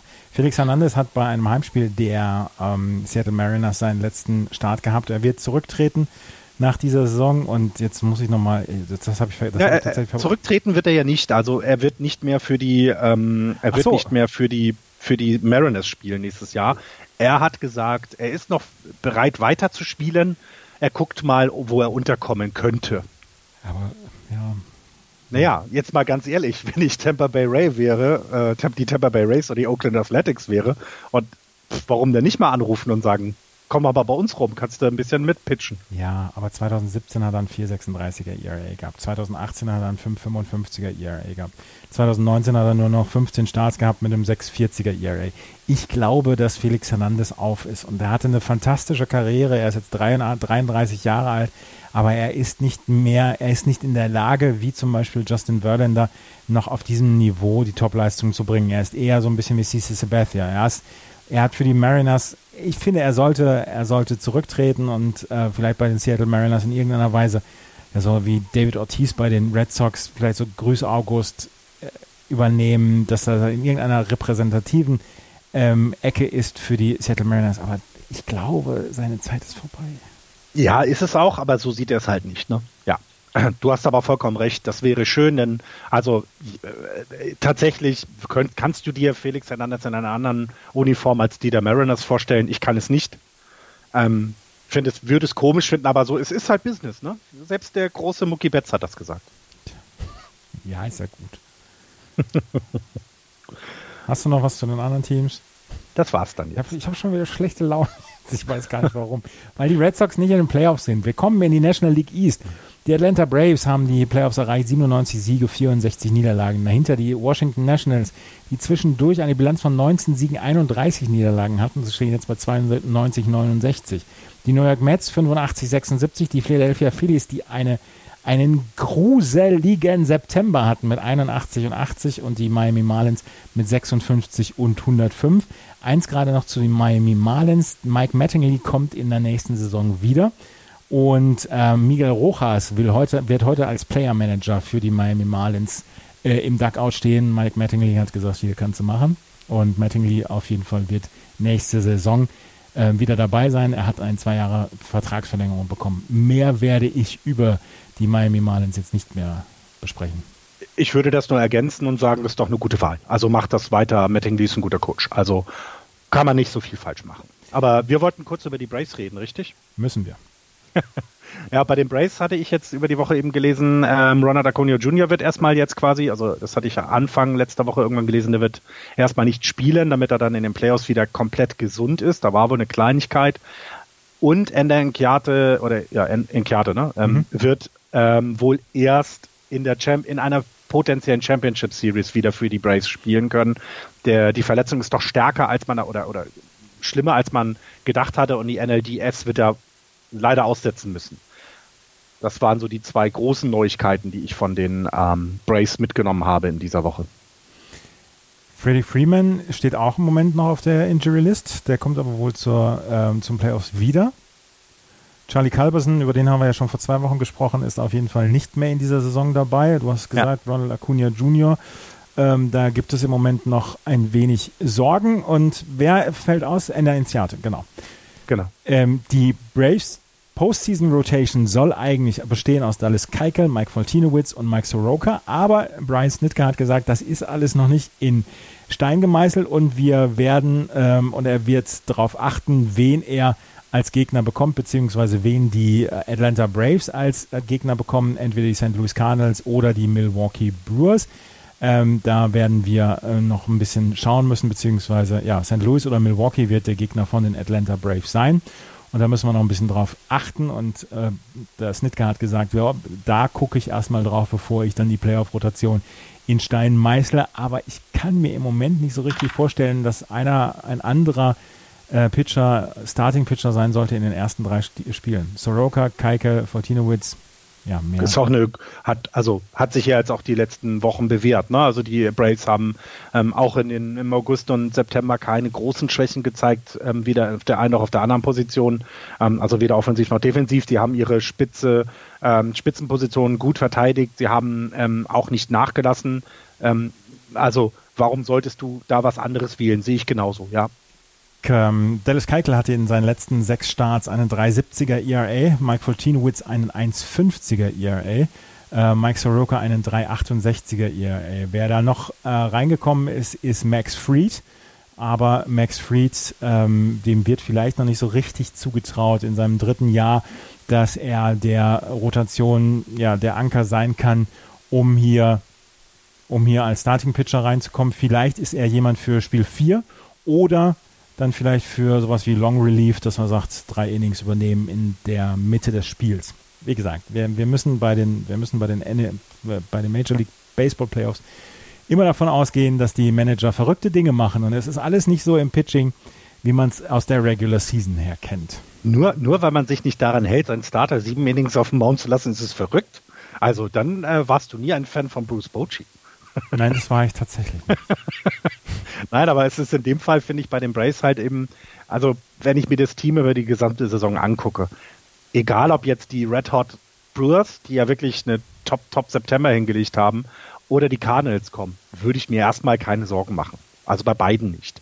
Beide Teams, äh, also sowohl die Cardinals als auch die Brewers, die sind schwierig zu schlagen. Ähm, ich würde sie zum Beispiel im Vergleich zu den äh, äh Wildcard-Teams aus dem aus dem ähm, aus der American League würde ich sie auch wesentlich stärker sehen, so wie auch die Nationals zum Beispiel. Ähm, ist es aber, glaube ich, für Atlanta erstmal egal, wer da kommt, oder siehst du das anders? Ja, also ich glaube schon, dass die Playoff, äh, dass, dass die Favorit sind gegen St. Louis beziehungsweise gegen Milwaukee. St. Louis ist halt so ein Team von Silberrücken. Da muss man immer so ein bisschen aufpassen. Und ähm, bei den Milwaukee Brewers, ich frage mich halt, wie die Milwaukee Brewers das in der letzten Woche hinbekommen haben ohne Christian Jellick. Sie haben es allerdings äh, hinbekommen. Und ähm, ja. Ja, also ähm, gegen Milwaukee sind sie in dieser Saison 3 zu 3, die Atlanta Braves. Mhm. Ähm, und gegen St. Louis haben sie 4 zu 2 gewonnen. Ah, rein von der Statistik her würde ich das nehmen, würde ich sofort die, äh, die, die Cardinals sehen, weil die eben nicht, also bei dem, bei dem Brewers sehe ich halt dieses, na, diese, wirklich dieses Momentum, das ist, klingt jetzt wieder so doof, aber sie haben den September wirklich so gut für sich beschrieben, dass sie immer noch, und das darf man nicht vergessen, sie spielen ja nicht nur um die Wildcard-Platz, sondern sie spielen heute Abend darum, ob sie die Division gewinnen. Und das hättest du im August von den Brewers nicht gesagt. Und ich nee. bin mir sogar sehr sicher, dass äh, äh, Axel sogar zwischenzeitlich sogar schon von einer enttäuschenden Saison gesprochen hat. Was zu dem Zeitpunkt auch Fakt war. Die waren aus dem Rennen raus. Jetzt spielen sie um den Titel. Und ich finde, das zeugt davon, dass du gegen so ein Team nicht unbedingt dann antreten willst. Es kann aber auch sein, dass wenn sie die Division gewinnen, dass dann dieses, ähm, naja, dieses erste erreichte Ziel, wir haben die Playoffs erreicht, im Kopf schon Dinge, Schalter umlegt, die du vielleicht nicht umlegen möchtest, weil sie Zufriedenheit einstellen. Na, du hast äh, dich zurückgekämpft, du hast über 162 Spiele bewiesen, trotz negativer Serien, dass du das beste Team in der wirklich guten National League Central bist. Vielleicht setzt dann der Schalter zu früh oben auf, ja, dann haben wir ja schon alles erreicht. Da bin ich mir nicht sicher. Bei den Cardinals hingegen sehe ich das so, die sind einfach so dieses verrückte Team dieser, dieser National League. Gegen die möchtest du sowieso nie spielen, weil die immer jemanden rausholen, der was kann. Und ja, ich sehe sie aber dann tatsächlich im Nachteil. Ich glaube, die Brewers sehe ich insgesamt sowieso vorne bei den beiden. Ähm, aber auch da, also insgesamt, dass wir wieder mal in, in der National League 163. Spiel haben könnte. Das ist doch fantastisch, oder? Nee, also ich brauche dieses Spiel 163 brauche ich tatsächlich nicht. Ah, du bist auch so ein Kostverächter, schlimm. Nee, weil ich ein Spiel um Hauptsache die Hauptsache die Red Sox sind Nein, 163, 100, 163 war letztes Jahr schon langweilig, weil es nicht, darum, weil es nicht darum ging, ähm, in die Playoffs reinzukommen oder nicht, sondern weil es nur darum ging, wer ist das Wildcard-Team und wer ist das Playoff-Team. Und das brauche ich tatsächlich nicht. Ich habe diese Woche noch einen Artikel darüber gelesen. Das ist mhm. ähm, über das Spiel 163 2009, damals zwischen den Detroit Tigers und den Minnesota Twins, was als eines der besten Spiele der Geschichte oder in die Geschichte eingegangen ist, weil es so unglaublich gut war, weil es über 13 Innings gegangen ist. Ich habe es damals in der Sportsbar in Boston geguckt, dieses Spiel. Das 163. hast du sogar schon mal erzählt, die Geschichte, genau. ja. Mhm. Und das ist ein Spiel 163, aber nicht, wer jetzt Wildcard-Team ist und wer ins Player in, äh, in die Playoffs kommt. Das stimmt. Da hast du vollkommen recht. Da hast du vollkommen recht. Ähm, das könnte in diesem Fall anders sein, ja. Ähm, wie siehst du denn die Braves insgesamt? Also ich vergleiche sie jetzt mit den Dodgers und sage, die Dodgers sind klar vorne, oder? Ja, ja, glaube ich auch. Okay. Es ist ein bisschen schade, es ist noch ein Jahr zu früh. Ne? Also letztes Jahr war es schon zu früh, das hat man gesehen. Dieses Jahr werden sie den Dodgers auf jeden Fall mehr abverlangen können. Ähm, aber ich freue mich dann schon aufs nächste Jahr, weil das Team ist so fantastisch toll. Ähm, das, wird, das wird uns noch über Jahre Spaß machen. Max Scherzer wird der Starting-Hasser für die Washington Nationals in dem, im Wildcard-Game sein, in der Nacht von Dienstag auf Mittwoch. Er hat sich durchgesetzt gegen Steven Strasburg und Patrick Corbin, die selbst, selber ja auch ein sehr gutes Jahr hatten. Steven Strasburg hat ein richtig gutes Jahr gehabt, Patrick Corbin auch, aber Max Scherzer ist der Mann, dem der Ball gegeben wird und er will auch seine Gegner dann weghassen, wer es auch immer sein wird. Entweder die St. Louis Cardinals oder die Milwaukee Brewers. Scherzer hat ähm, eine, eine fantastische Saison insgesamt gepitcht. Er hat das Problem, er ist ein bisschen Home Run prone, also dass er tatsächlich ein paar Home Runs zu viel abgibt, aber ansonsten ist er ein zuverlässiger Pitcher. Die Washington Nationals haben in den letzten 111 Spielen eine Bilanz von 73 Siegen und 38 Niederlagen gehabt. Die waren mit 1931. Wir haben sie, wir haben sie auf dem, wir haben sie auf dem Scheiterhaufen der gescheiterten Teams schon verbrannt. Und sie sind komplett zurückgekommen. Und ich, ich würde es ihnen tatsächlich jetzt mal gönnen, dass sie mal eine Playoff-Serie gewinnen. Ja, und äh, um, um es mal dann so zu sagen, im Jahr 1 nach Harper wäre das auch ein, wie soll man das denn nennen? Das wäre dann schon sehr, sehr lustig. Also du gibst oder du verlierst den besten Spieler, den du über Jahre hattest und kommst dann vor seinem neuen Team in die Playoffs. Das darf man nicht vergessen. Die Philadelphia Phillies haben es nicht in die Playoffs geschafft. Die Nationals haben es geschafft. Wildcard-Platz, ja, gut und schön, aber auch dort ne, gegen die beiden Teams, die da zur Verfügung stehen, sehe ich die Nationals auch in der Lage, einen Sieg davon zu tragen in einem Spiel eben weil Max Scherzer on, auf dem Mount ist. Das ist ein wirklich fantastischer Pitcher, den sie da haben. Ja, und ich guck, ich guck dir jetzt mal gerade. Es war fünf ähm, Niederlagen in Folge hatten sie am äh, 23. Mai. Ihr Rekord war äh, 1931. Sie hatten die Serie gegen die ähm, New York Mets. Von denen wurden sie gesweept. So, das war der, und das ist ja dann der Startpunkt gewesen. Ne? Danach ging es dann los. Sie waren damals zehn Spiele zurück auf Platz eins ähm, und haben sich ja dann rangekämpft. Ne? Sie sind jetzt immer noch ähm, weit weg vom Platz eins. Es sind fünf Spiele ge geblieben, vielleicht werden es dann sechs am Ende der Saison werden. Das heißt also, ein, eine Chance auf den ersten Platz hatten sie nie diese Saison. Aber sich so zurückzukämpfen mit allen Schwierigkeiten, die sie auch hatten, ähm, sie sind das Team, was in den ähm, äh, äh, ähm, was sich verstärkt hat in den äh, äh, zur Trading Deadline. Ich äh, denke da nur an den Closer, Mark Melanson, den sie jetzt in den Reihen haben. Da, das ist schon gut ausgegangen, das ist schon alles gut ausgegangen da, ne? Mark Melanson? Muss, ja, Mark Melanson ist jetzt bei den, äh, bei den Nationals. Den haben sie sich geholt von den, von den Giants.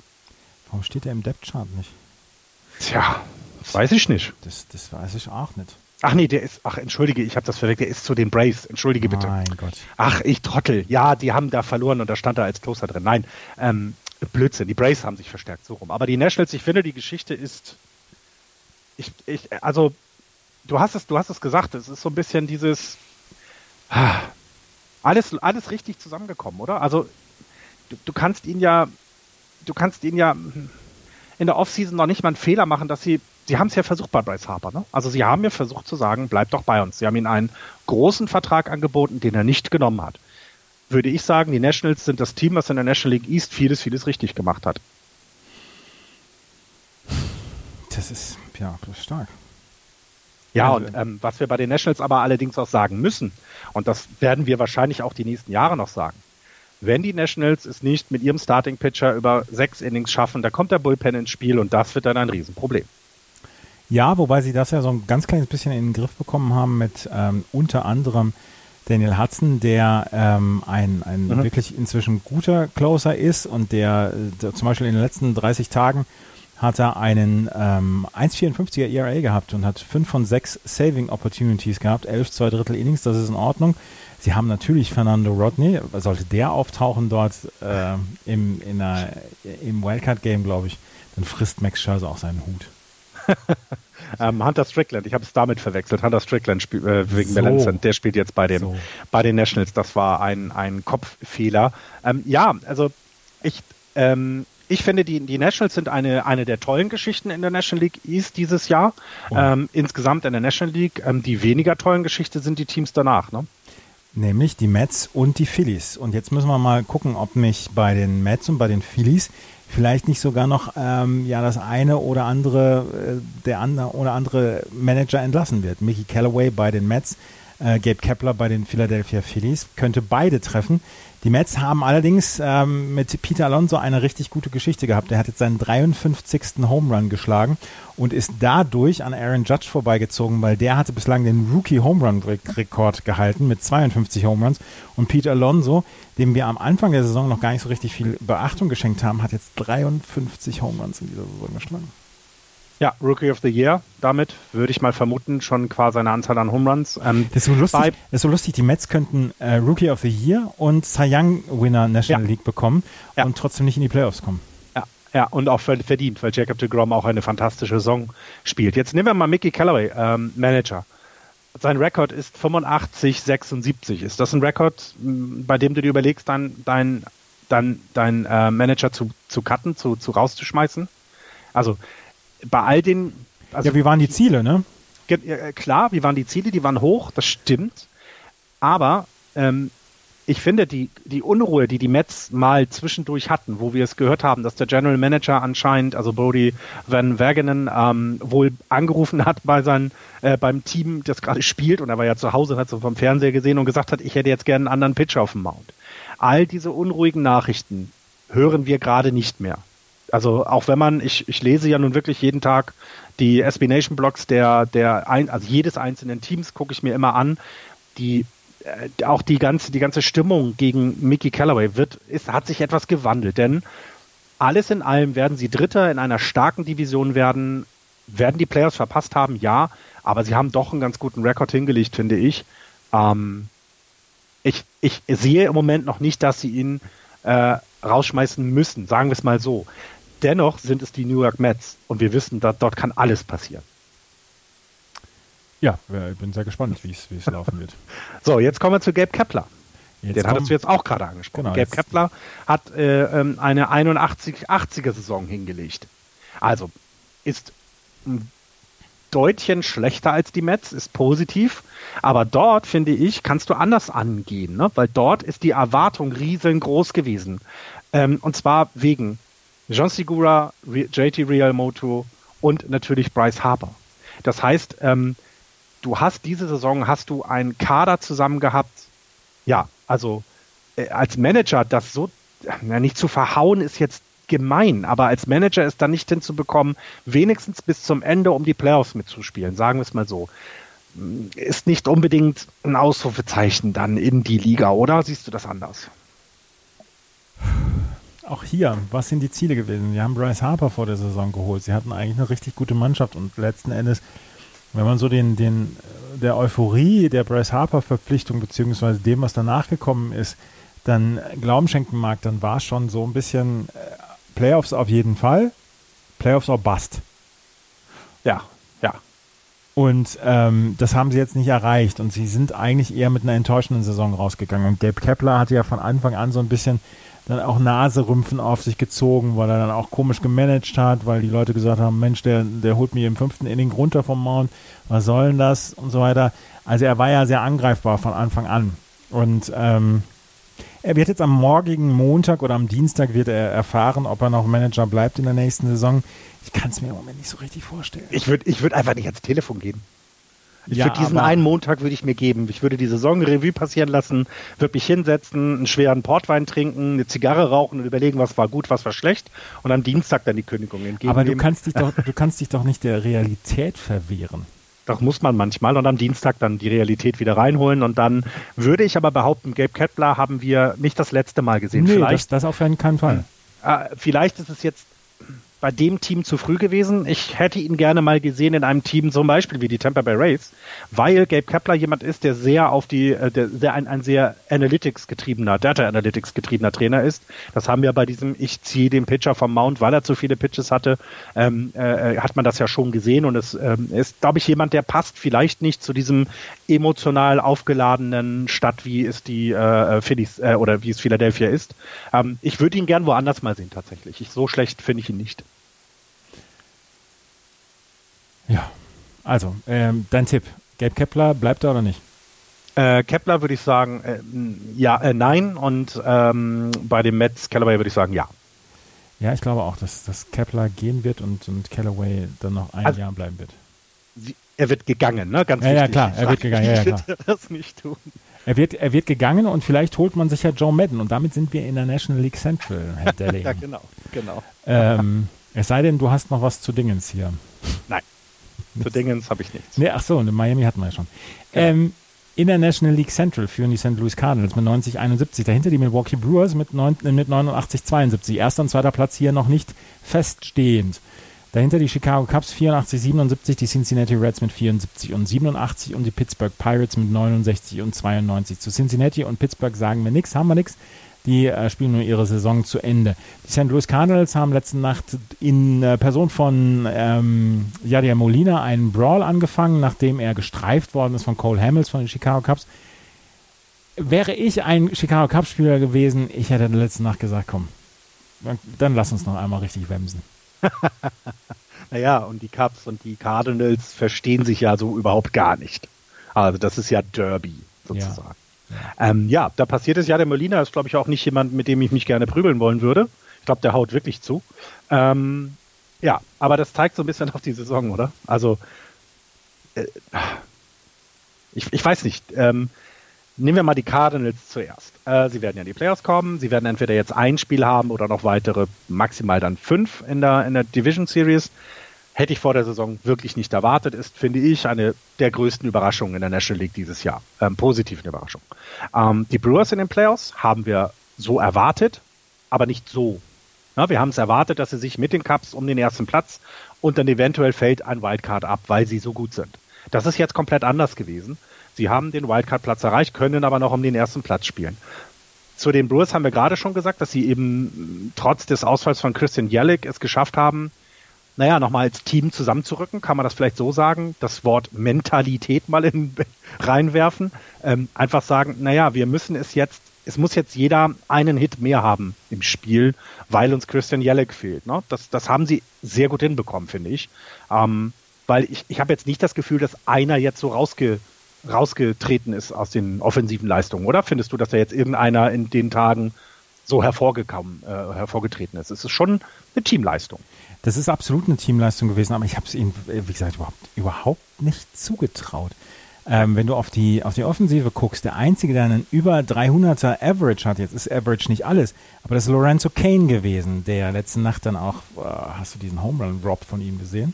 Nee. Oh, der hat einen von hinter der Mauer weggeholt. Da führten die Milwaukee Brewers noch 2 zu 0 gegen die Colorado Rockies. Sie haben dann am Ende 3 zu 2 verloren, also brachte das nichts. Aber er hat, er hat einen Ball quasi von hinter der Mauer noch weggeholt und äh, das war ziemlich, ziemlich geil. Auf jeden Fall, die, die Mannschaftsleistung ist halt die entscheidende. Sie haben es geschafft, die nötigen Runs zu bringen und sie haben es geschafft, ihr Pitching so zu unterstützen, dass wirklich hervorragend war. Zach Davis, 1,93er ERA in seinen letzten 30 Tagen. Äh, Lyles mit einem 2,39er ähm, ERA in den letzten 30 Tagen. Gio Gonzalez mit einem 1,17er ERA. Sie haben durchgehend fantastische äh, Leistungen bekommen von ihrer ähm, Starting Pitching und von ihrem ähm, Relief Pitching. Und das ist einer der Gründe, warum es ohne Christian Jellick geklappt hat. Und sie haben am Anfang der Saison, am ersten, äh, Anfang der Saison, Anfang September, haben sie einen Rekord von 70, 66 gehabt. Sie haben jetzt seit dem 1. September haben sie 19 Spiele gewonnen und nur 6 verloren. Das ist eine bärenstarke Leistung und das ohne den MVP im Team. Ja, und vor allem, wir müssen uns mal angucken, was Christian Jelek mitbringt. Also wir sprechen ja nicht über jemanden, der so ein bisschen gut war. Christian Jelek hat in den 130 Spielen, die er diese Saison für die Brewers ja, bestritten hat, 100 Runs zum Beispiel gescored. Der nächste bei den ähm, äh, Brewers hat 80 ähm, in, der, in der Rangliste. Er hat 161 Hits gehabt. Der nächste ist bei 146. Die spielen ja dann noch, werden es aber auch nicht äh, äh, drüber kriegen. Er hat 29 Doubles, da gibt es Leute, die besser sind. Er hat drei Triples, da gibt es niemanden, der besser ist. Er hat 44 Home Runs geschlagen. 35 Mike Mustakas als nächster. RBIs sind wir bei 97, ähm, der nächste hat 87. Also jede Kategorie, jede offensive Kategorie, bis auf äh, Doubles und ich glaube Stolen Bases. Äh, ach nee, da hat er 30, sehe ich gerade, das ist auch besser. Himmel, Herrgott. Jede offensive Kategorie wird von Christian Jellick angeführt. Und wenn der dann wegfällt, finde ich, wie das Team und vielleicht muss man da ähm, auch vor allem auch dem Management, also dem Trainerteam da so ein bisschen äh, Tribut oder, oder Respekt zollen. Sie haben es ja hinbekommen, eine Stimmung aufzubauen, die nicht ähm, quasi so dieses, ach, jetzt schaffen wir das nicht. Ne? Also jetzt ist der beste Mann weg. Ich meine, wie geht's uns, wenn der plötzlich der beste Mann wegfällt? Sei es irgendwo, das ist nicht gut, das macht erstmal was mit einem, auch psychologisch.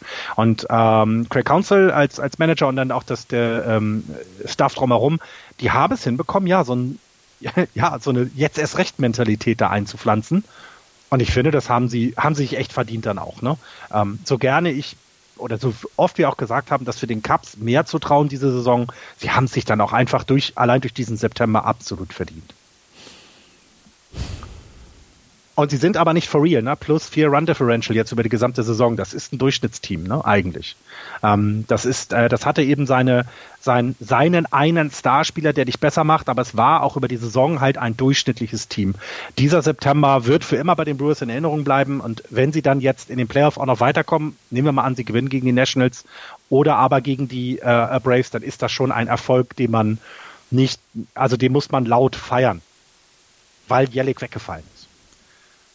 Hast du, hast du mitbekommen, dass der Owner der ähm, Brewers äh, Christian Jellick hat mit einfliegen lassen zum Spiel, wo sie hätten die Playoffs clinchen können und sie dann geclincht haben? Nee. Denn äh, wenn du, also wenn du nicht im offiziellen Roster bist, bist du wohl auch nicht im Flugzeug. Also ja. fliegst erstmal nicht mit. Und der Owner hat da gesagt, komm, du musst mit, das ist dein Team, du gehörst dazu, du brauchst es auch nicht zahlen. Ich, er hätte sich ja auch selber leisten können. Aber ich finde, das zeigt auch etwas, wie dieses Team zusammenhält, ne? So wie so äh, miteinander umgegangen wird. Und ähm, das finde ich äh, sehr schöne, schöne Geschichte. Sie werden trotzdem die, die, am Ende an den Dodgers scheitern, egal, wie wir jetzt gerade übrigens alle nennen. St. Louis und Milwaukee, wie gesagt, die müssen es jetzt noch ausspielen. Ähm, Milwaukee hat jetzt die letzten beiden verloren, St. Louis die letzten vier. Ähm, will nicht gegen kann nicht. Vielleicht im Spiel 163 noch. Mal schauen, ob wir das jetzt dann noch erleben werden. Das würde dann morgen stattfinden, von in der Nacht vom Montag auf Dienstag und dann wissen wir auch, wer der, äh, wer der Division-Sieger ist, beziehungsweise wer der Wildcard-Teilnehmer ist. Bei den Chicago Cubs ist die Laune eher mies, ähnlich mies wie bei den Red Sox. Da werden wir wohl dann auch morgen erfahren, ob Theo Epstein einen Neuanfang wagt und ähm, sagt, okay, Joe Madden bis hierher und leider nicht mehr weiter. Joe Madden, der die der die Chicago Cubs zu der Meisterschaft 2016 geführt hat und der wahrscheinlich dann auch ein Denkmal bekommen wird, weil er es geschafft hat, als Manager mit den Chicago Cubs eine Meisterschaft zu gewinnen. Ähm, der Weg scheint zu Ende gelaufen zu sein zwischen diesen beiden Mannschaften beziehungsweise zwischen diesen beiden Parteien, Manager und Team. Das Team hat nach 2016 nicht mehr die Leistung erreicht, die es eigentlich erreichen hätte sollen. Es ist ein gutes Team, es sind sehr, sehr gute Einzelspieler, aber irgendwo scheitert es. Vielleicht auch noch am Starting Pitching ganz profan, aber sie haben die Ziele nicht mehr erreicht seit 2016 und das ist eine Enttäuschung für eine Mannschaft wie die Chicago Cubs. Du hast es vorhin gesagt, die zweithöchste, ähm, die zweithöchste Payroll, die sie haben und mit so viel Talent gesegnet sind. Es sollte eine, es sollte eine Dynastie werden bei den Chicago Cubs. Das ist es bislang nur bei Scott nicht. Ja, und wer ist daran schuld? Ne? Das ist so ein bisschen die Frage, die sich jetzt die Cups stellen und was müssen wir verändern? Eine Veränderung wird sein, dass Joe Madden nächstes Jahr nicht mehr bei den Cups Manager sein wird. Ich glaube, also das würde ich jetzt so sagen, denn ähm, auch da wieder, Joe Madden ist einer der besten Baseball-Manager, die wir zurzeit haben und auch lange Zeit hatten ähm, und auch noch in Zukunft haben werden. Er ist ein richtig, richtig guter äh, Manager. Aber vielleicht ist das nicht das richtige Team für ihn. Und das ist manchmal so, es ist auch nicht schlimm. Und ich glaube, Sie werden ihm ein Denkmal bauen. Du hast es gerade gesagt, für diese Meisterschaft wird es das geben müssen, weil er hat etwas geschafft, was alle Top-Manager vor ihm nicht geschafft haben. Die Chicago Cubs haben eine World Series gewonnen. Ähm, was ich interessant finde, vor der Saison wird ja mal so ein bisschen geguckt, wie viel Siege kann das nach, wenn man so ein bisschen berechnet, die Stärke der Spieler. Da hätten sie vor der Saison, wurden sie bei 91 Siegen gesehen und sind jetzt bei 84. Also sieben Siege schlechter als projected. Äh, die Cardinals zum Beispiel, denen wurden 90 Siege zugetraut und sie haben jetzt 90. Und bei den Brewers sind es 81 zugetraut und 89 sind es dann geworden. Und dann sehen wir auch schon, wo das Problem liegt. Ne? Sie sind unter ihren Erwartungen geblieben, unter dem, was man ihnen zugetraut hat, unter dem, was man berechnet hat, wenn man alle Zahlen zusammenrechnet. Sie haben ein paar Verletzungen gehabt. Chris Bryant jetzt zum Schluss, Anthony Rizzo immer mal wieder mittendrin. Ähm, wir haben aber auch eine Top-Saison von Kyle Schwarber gesehen, finde ich, oder eine, eine der besseren Saisons von Kyle Schwarber gesehen. Das sind alles so Dinge, die dazugekommen sind dieses Jahr. Das Starting-Pitching hast du angesprochen. Das ist nicht gut gewesen bisher ähm, und da müssen sie dann auch etwas tun und das wird schwierig werden. Du hast die Payroll angesprochen.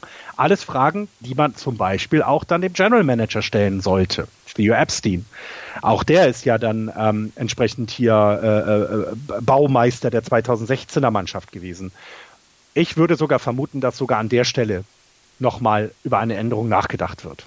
Dass man vielleicht guckt, Mensch, das Modell, was du mal ähm, angestrebt hattest, das hat bis 2016 funktioniert. Jetzt funktioniert es nicht mehr. Wir müssen jetzt uns mal jemanden suchen, der, der was anders macht. Und da könnte es ja sein, dass wir Epstein auch woanders anfangen könnte. Zum Beispiel bei den Red Sox, da gab es Ach, guck mal, meinst du das? Dann gab es die ersten ein, zwei Gerüchte, dass er vielleicht dann zurückgeht zu den Red Sox, aber das kann ich mir beim allerbesten Willen nicht vorstellen. Ich glaube das auch nicht, dass er zurückgehen wird, aber es ist natürlich ein logisches Gerücht. Ich glaube aber eher, dass die, dass die sich zusammensetzen werden bei den Cups und gucken, wo kommen wir die nächsten Jahre mit dem Team hin und wo wollen wir hin, was sind die, was sind die wesentlichen Aufgaben, trauen wir das via Epstein zu? Wenn Sie dann sagen, ja, das tun wir, er hat uns ja 2016 diesen Erfolg gebracht, dann bleibt er dabei. Wenn Sie sagen, nein, wir müssen etwas anders machen auf beiden Positionen, die hängen miteinander zusammen, finde ich, der Manager und der General Manager oder President of Baseball Operation oder wie auch immer dann heißt, die müssen gut zusammenpassen. Ne? Das, muss, das, das muss ein Team sein, weil der, der eine die Spieler besorgt, die der andere dann einsetzen muss. Deswegen glaube ich, dass sie an beiden Stellen etwas machen werden. Naja, und dann haben die eine tolle, tolle äh, Zeit bei den Cups gehabt, haben sie zu dem geführt, was sie jetzt sind. Und dann geht es jetzt halt weiter für die Cups. Und dieses Jahr ist es aber, und das hattest du auch gesagt, es ist eine Enttäuschung. Es ist eine absolute Enttäuschung, dass du nicht in den Playoffs bist. Joe Madden nächstes Jahr bei den Cups noch, ja oder nein? Nein. Nein, glaube ich auch nicht. Der wird bei den Angels anfangen. Ich habe das Gerücht dann auch schnell gehört und ich glaube, äh, Joe Madden wird bei den Angels anfangen. Das wäre allerdings eine ziemlich coole Geschichte. Würde ich zum Beispiel, würde ich sehr, sehr gut finden, weil Mike Shaw das verdammt nochmal verdient hat, in den Playoffs zu spielen, Himmel, Herrgott. Ja. So. Dann müssen wir jetzt noch die National League West besprechen, oder? geht ja schnell. Die Dodgers mit 105 Siegen, 56 Niederlagen. Dahinter die Arizona Diamondbacks 84, 77. Die San Francisco Giants 77, 84, die Colorado Rockies 70, 91 sowie die San Diego Padres mit 70, 91. Die ähm, LA Dodgers sind natürlich auf, äh, für die Playoffs gewappnet, beziehungsweise sie warten jetzt noch auf ihren Gegner. Wer das sein wird, das wissen wir zu diesem Zeitpunkt noch nicht. Aber wir können ja mal über die Playoff Rotation der ähm, Los Angeles Dodgers rüberschauen und da sehen wir, dass wahrscheinlich ja, Clayton Kershaw wohl den Spiel 1 Zuschlag bekommen wird oder Junjin Leo. Walker Bueller ist dann noch dabei und für ein vermutliches Spiel 4 dann äh, Rich Hill. Also da ist schon eine ganze Menge Qualität dann auch da drin. Wen würdest du im Moment für Spiel 1 nehmen? Junjin Leo oder Clayton Kershaw? Äh, Junjin Ryu, der hat sich diese Saison verdient, dieses erste Playoff-Spiel zu bekommen. Ich glaube, es ist auch keine Degradierung von Clayton Kershaw. Der weiß, dass er diese Saison ein bisschen hinten ran war, weil er eben verletzt erst später nachkam.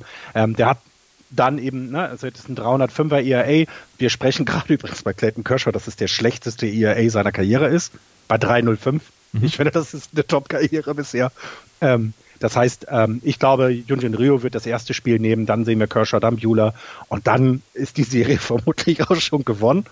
Ähm, bei, den, bei den Dodgers bin ich sehr gespannt, wie das doch zwischenzeitlich wackelige Bullpen äh, die, die Playoffs aushalten wird, weil ähm, äh, gerade gegen, gerade gegen die, die Braves oder meinetwegen auch dann gegen, ähm, gegen Milwaukee, das sind auch Teams, die offensiv sehr stark sind und die können deinen Starting Pitcher sehr schnell mal ärgern.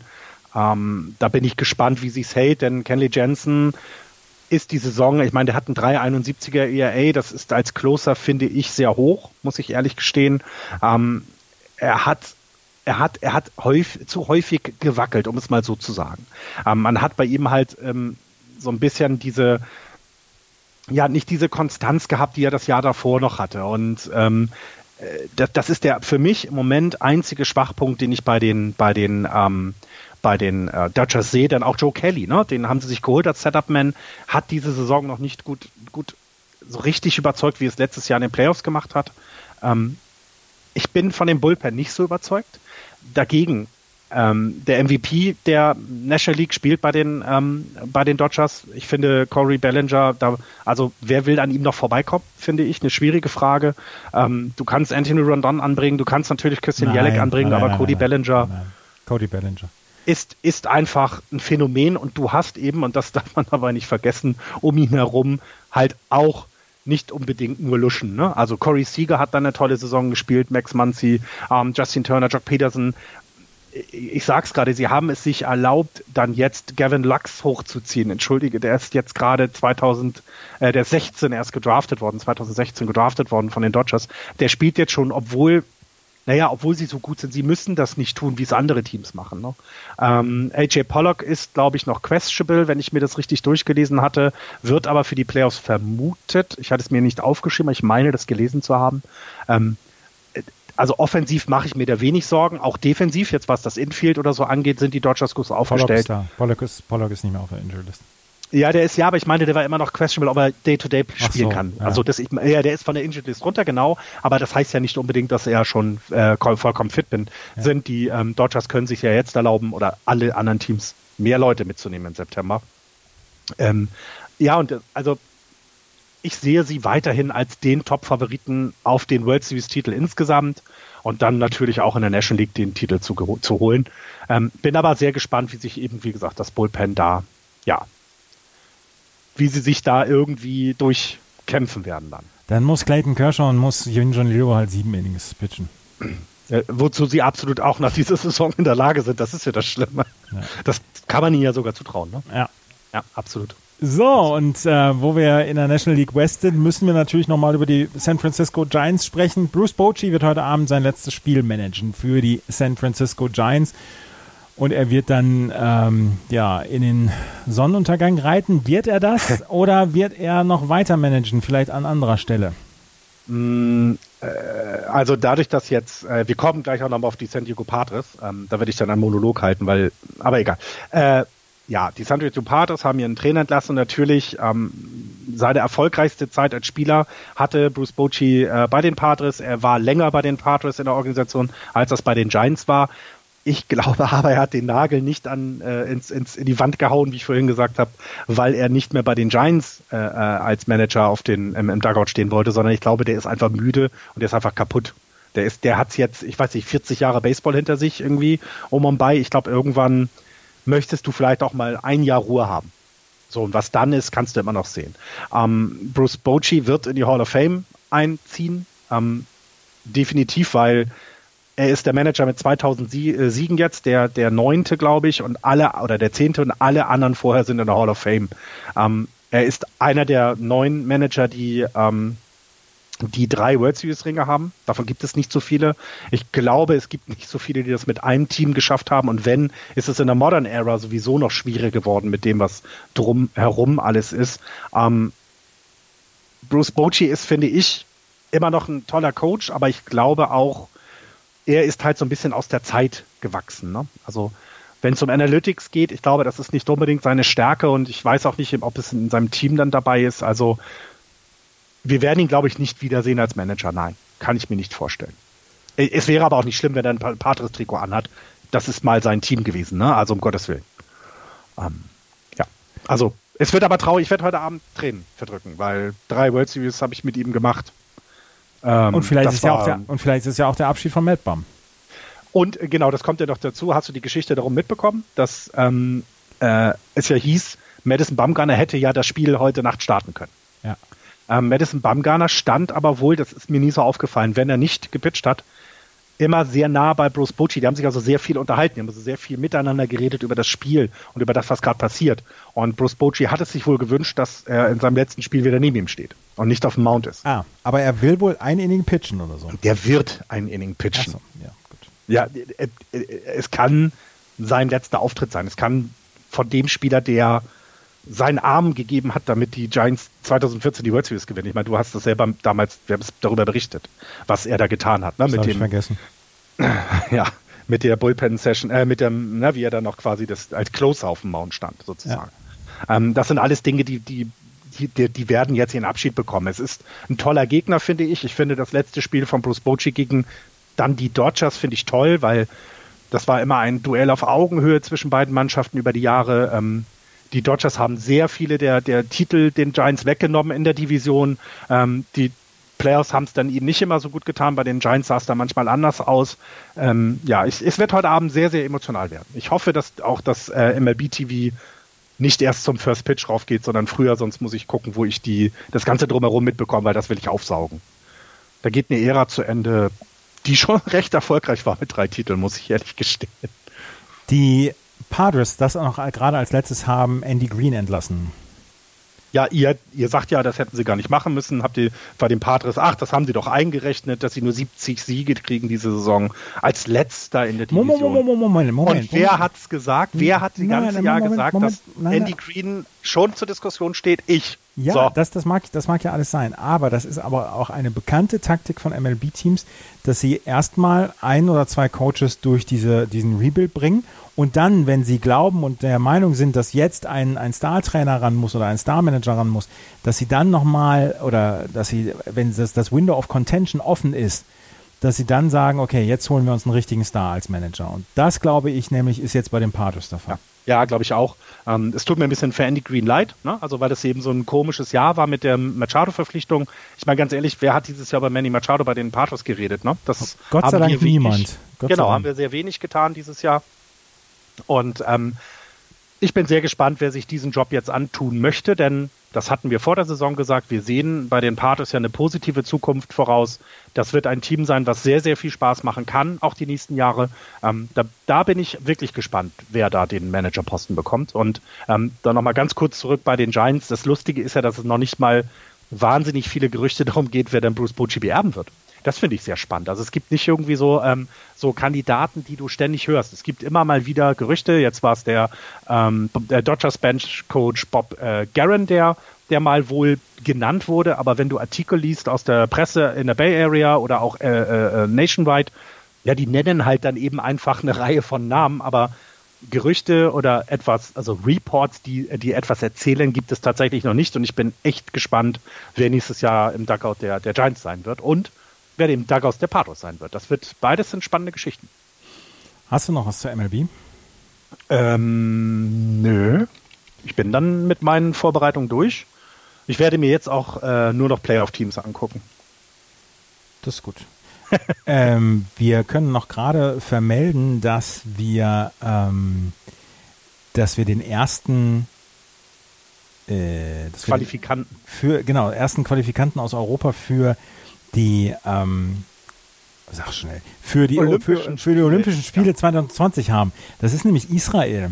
Israel hat es geschafft, im ersten Spiel gegen die Niederlande zu gewinnen und ist dadurch dann ähm, tatsächlich geschafft haben, auf Platz 1 am Ende zu kommen, mit vier Siegen und einer Niederlage. Sie haben nur gegen Tschechien verloren, haben aber den direkten Vergleich gegen die Niederlande gewonnen. Deswegen sind sie auf Platz 1 gewesen. Niederlande hat jetzt noch die Chance, nächstes Jahr bei einem anderen Qualifikationsturnier noch dazu zu kommen. Aber Israel ist jetzt bei äh, Olympia 2020 dabei. Ja, und ich ähm, folge ja seit der EM der, äh, ähm, der Facebook-Seite vom israelischen äh, Baseballverband und äh, jeden Tag wird das gefeiert. Die sind richtig, richtig happy und meine, wir haben sie ja gesehen, wir haben ja gesehen, dass es ein Top-Team ist, was sie da zusammengestellt haben. Ich gönne ihnen das total. Ne? Also ich hätte jetzt nichts dagegen, wenn Holland auch noch dazu kommt, der haben auch ein starkes Team. Ähm, ähm, ist so ein bisschen schade, weil so, so diese Programme wie Tschechien so ein bisschen dann hinten anstehen müssen, wenn du eben diese, diese Star-Power äh, dir leisten kannst. Ne? Das ist so ein bisschen schade. Aber es sind würdige Vertreter fürs Turnier und ähm, ähm, jetzt ist Baseball in, bei den Olympischen Spielen für viele nicht wichtig, aber gerade für die nationalen Verbände ist das natürlich toll. Israel vor Niederlande, Tschechien, Spanien, Italien und Südafrika ist dann letzter geworden in dieser ähm, Runde, in dieser Qualifikationsrunde zu Olympia. Und das waren mal wieder knapp 95 Minuten Just Baseball hier. Ähm, vielen Dank fürs Zuhören. Wenn euch das gefällt, was wir machen, freuen wir uns immer wieder über Rezensionen, Bewertungen auf iTunes. Und wir haben einen Spendenbutton bei uns auf der Seite justbaseball.de. Falls ihr uns einen Kaffee spendieren wollt, freuen wir uns da sehr darüber. Und ansonsten melden wir uns vielleicht oder wahrscheinlich, haben wir es jedenfalls die letzten Jahre gemacht, vor oder nach den Wildcard-Spielen vor der ersten Runde. Und am Freitag gibt es dann den besten Tag des gesamten, ja. des gesamten Jahres, alle vier Playoff-Serien hintereinander. Und ähm, ja, wir hören uns dann eigentlich, ich glaube spätestens dann, könnte ich mir vorstellen. Ja, auf jeden Fall, weil das, also es würde mich freuen, wenn ihr heute Abend das letzte Spiel von Bros Bocci einschalten würdet. Oh es gibt spannendere Dinge, die es zu sehen gibt, das sehe ich ein, aber ich glaube, das wird sehr emotional und schön.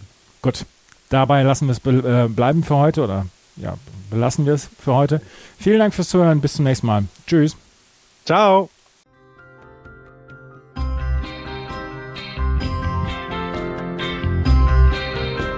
Das war Just Baseball. Ihr findet uns auf justbaseball.de, bei Facebook, bei Twitter und natürlich bei iTunes.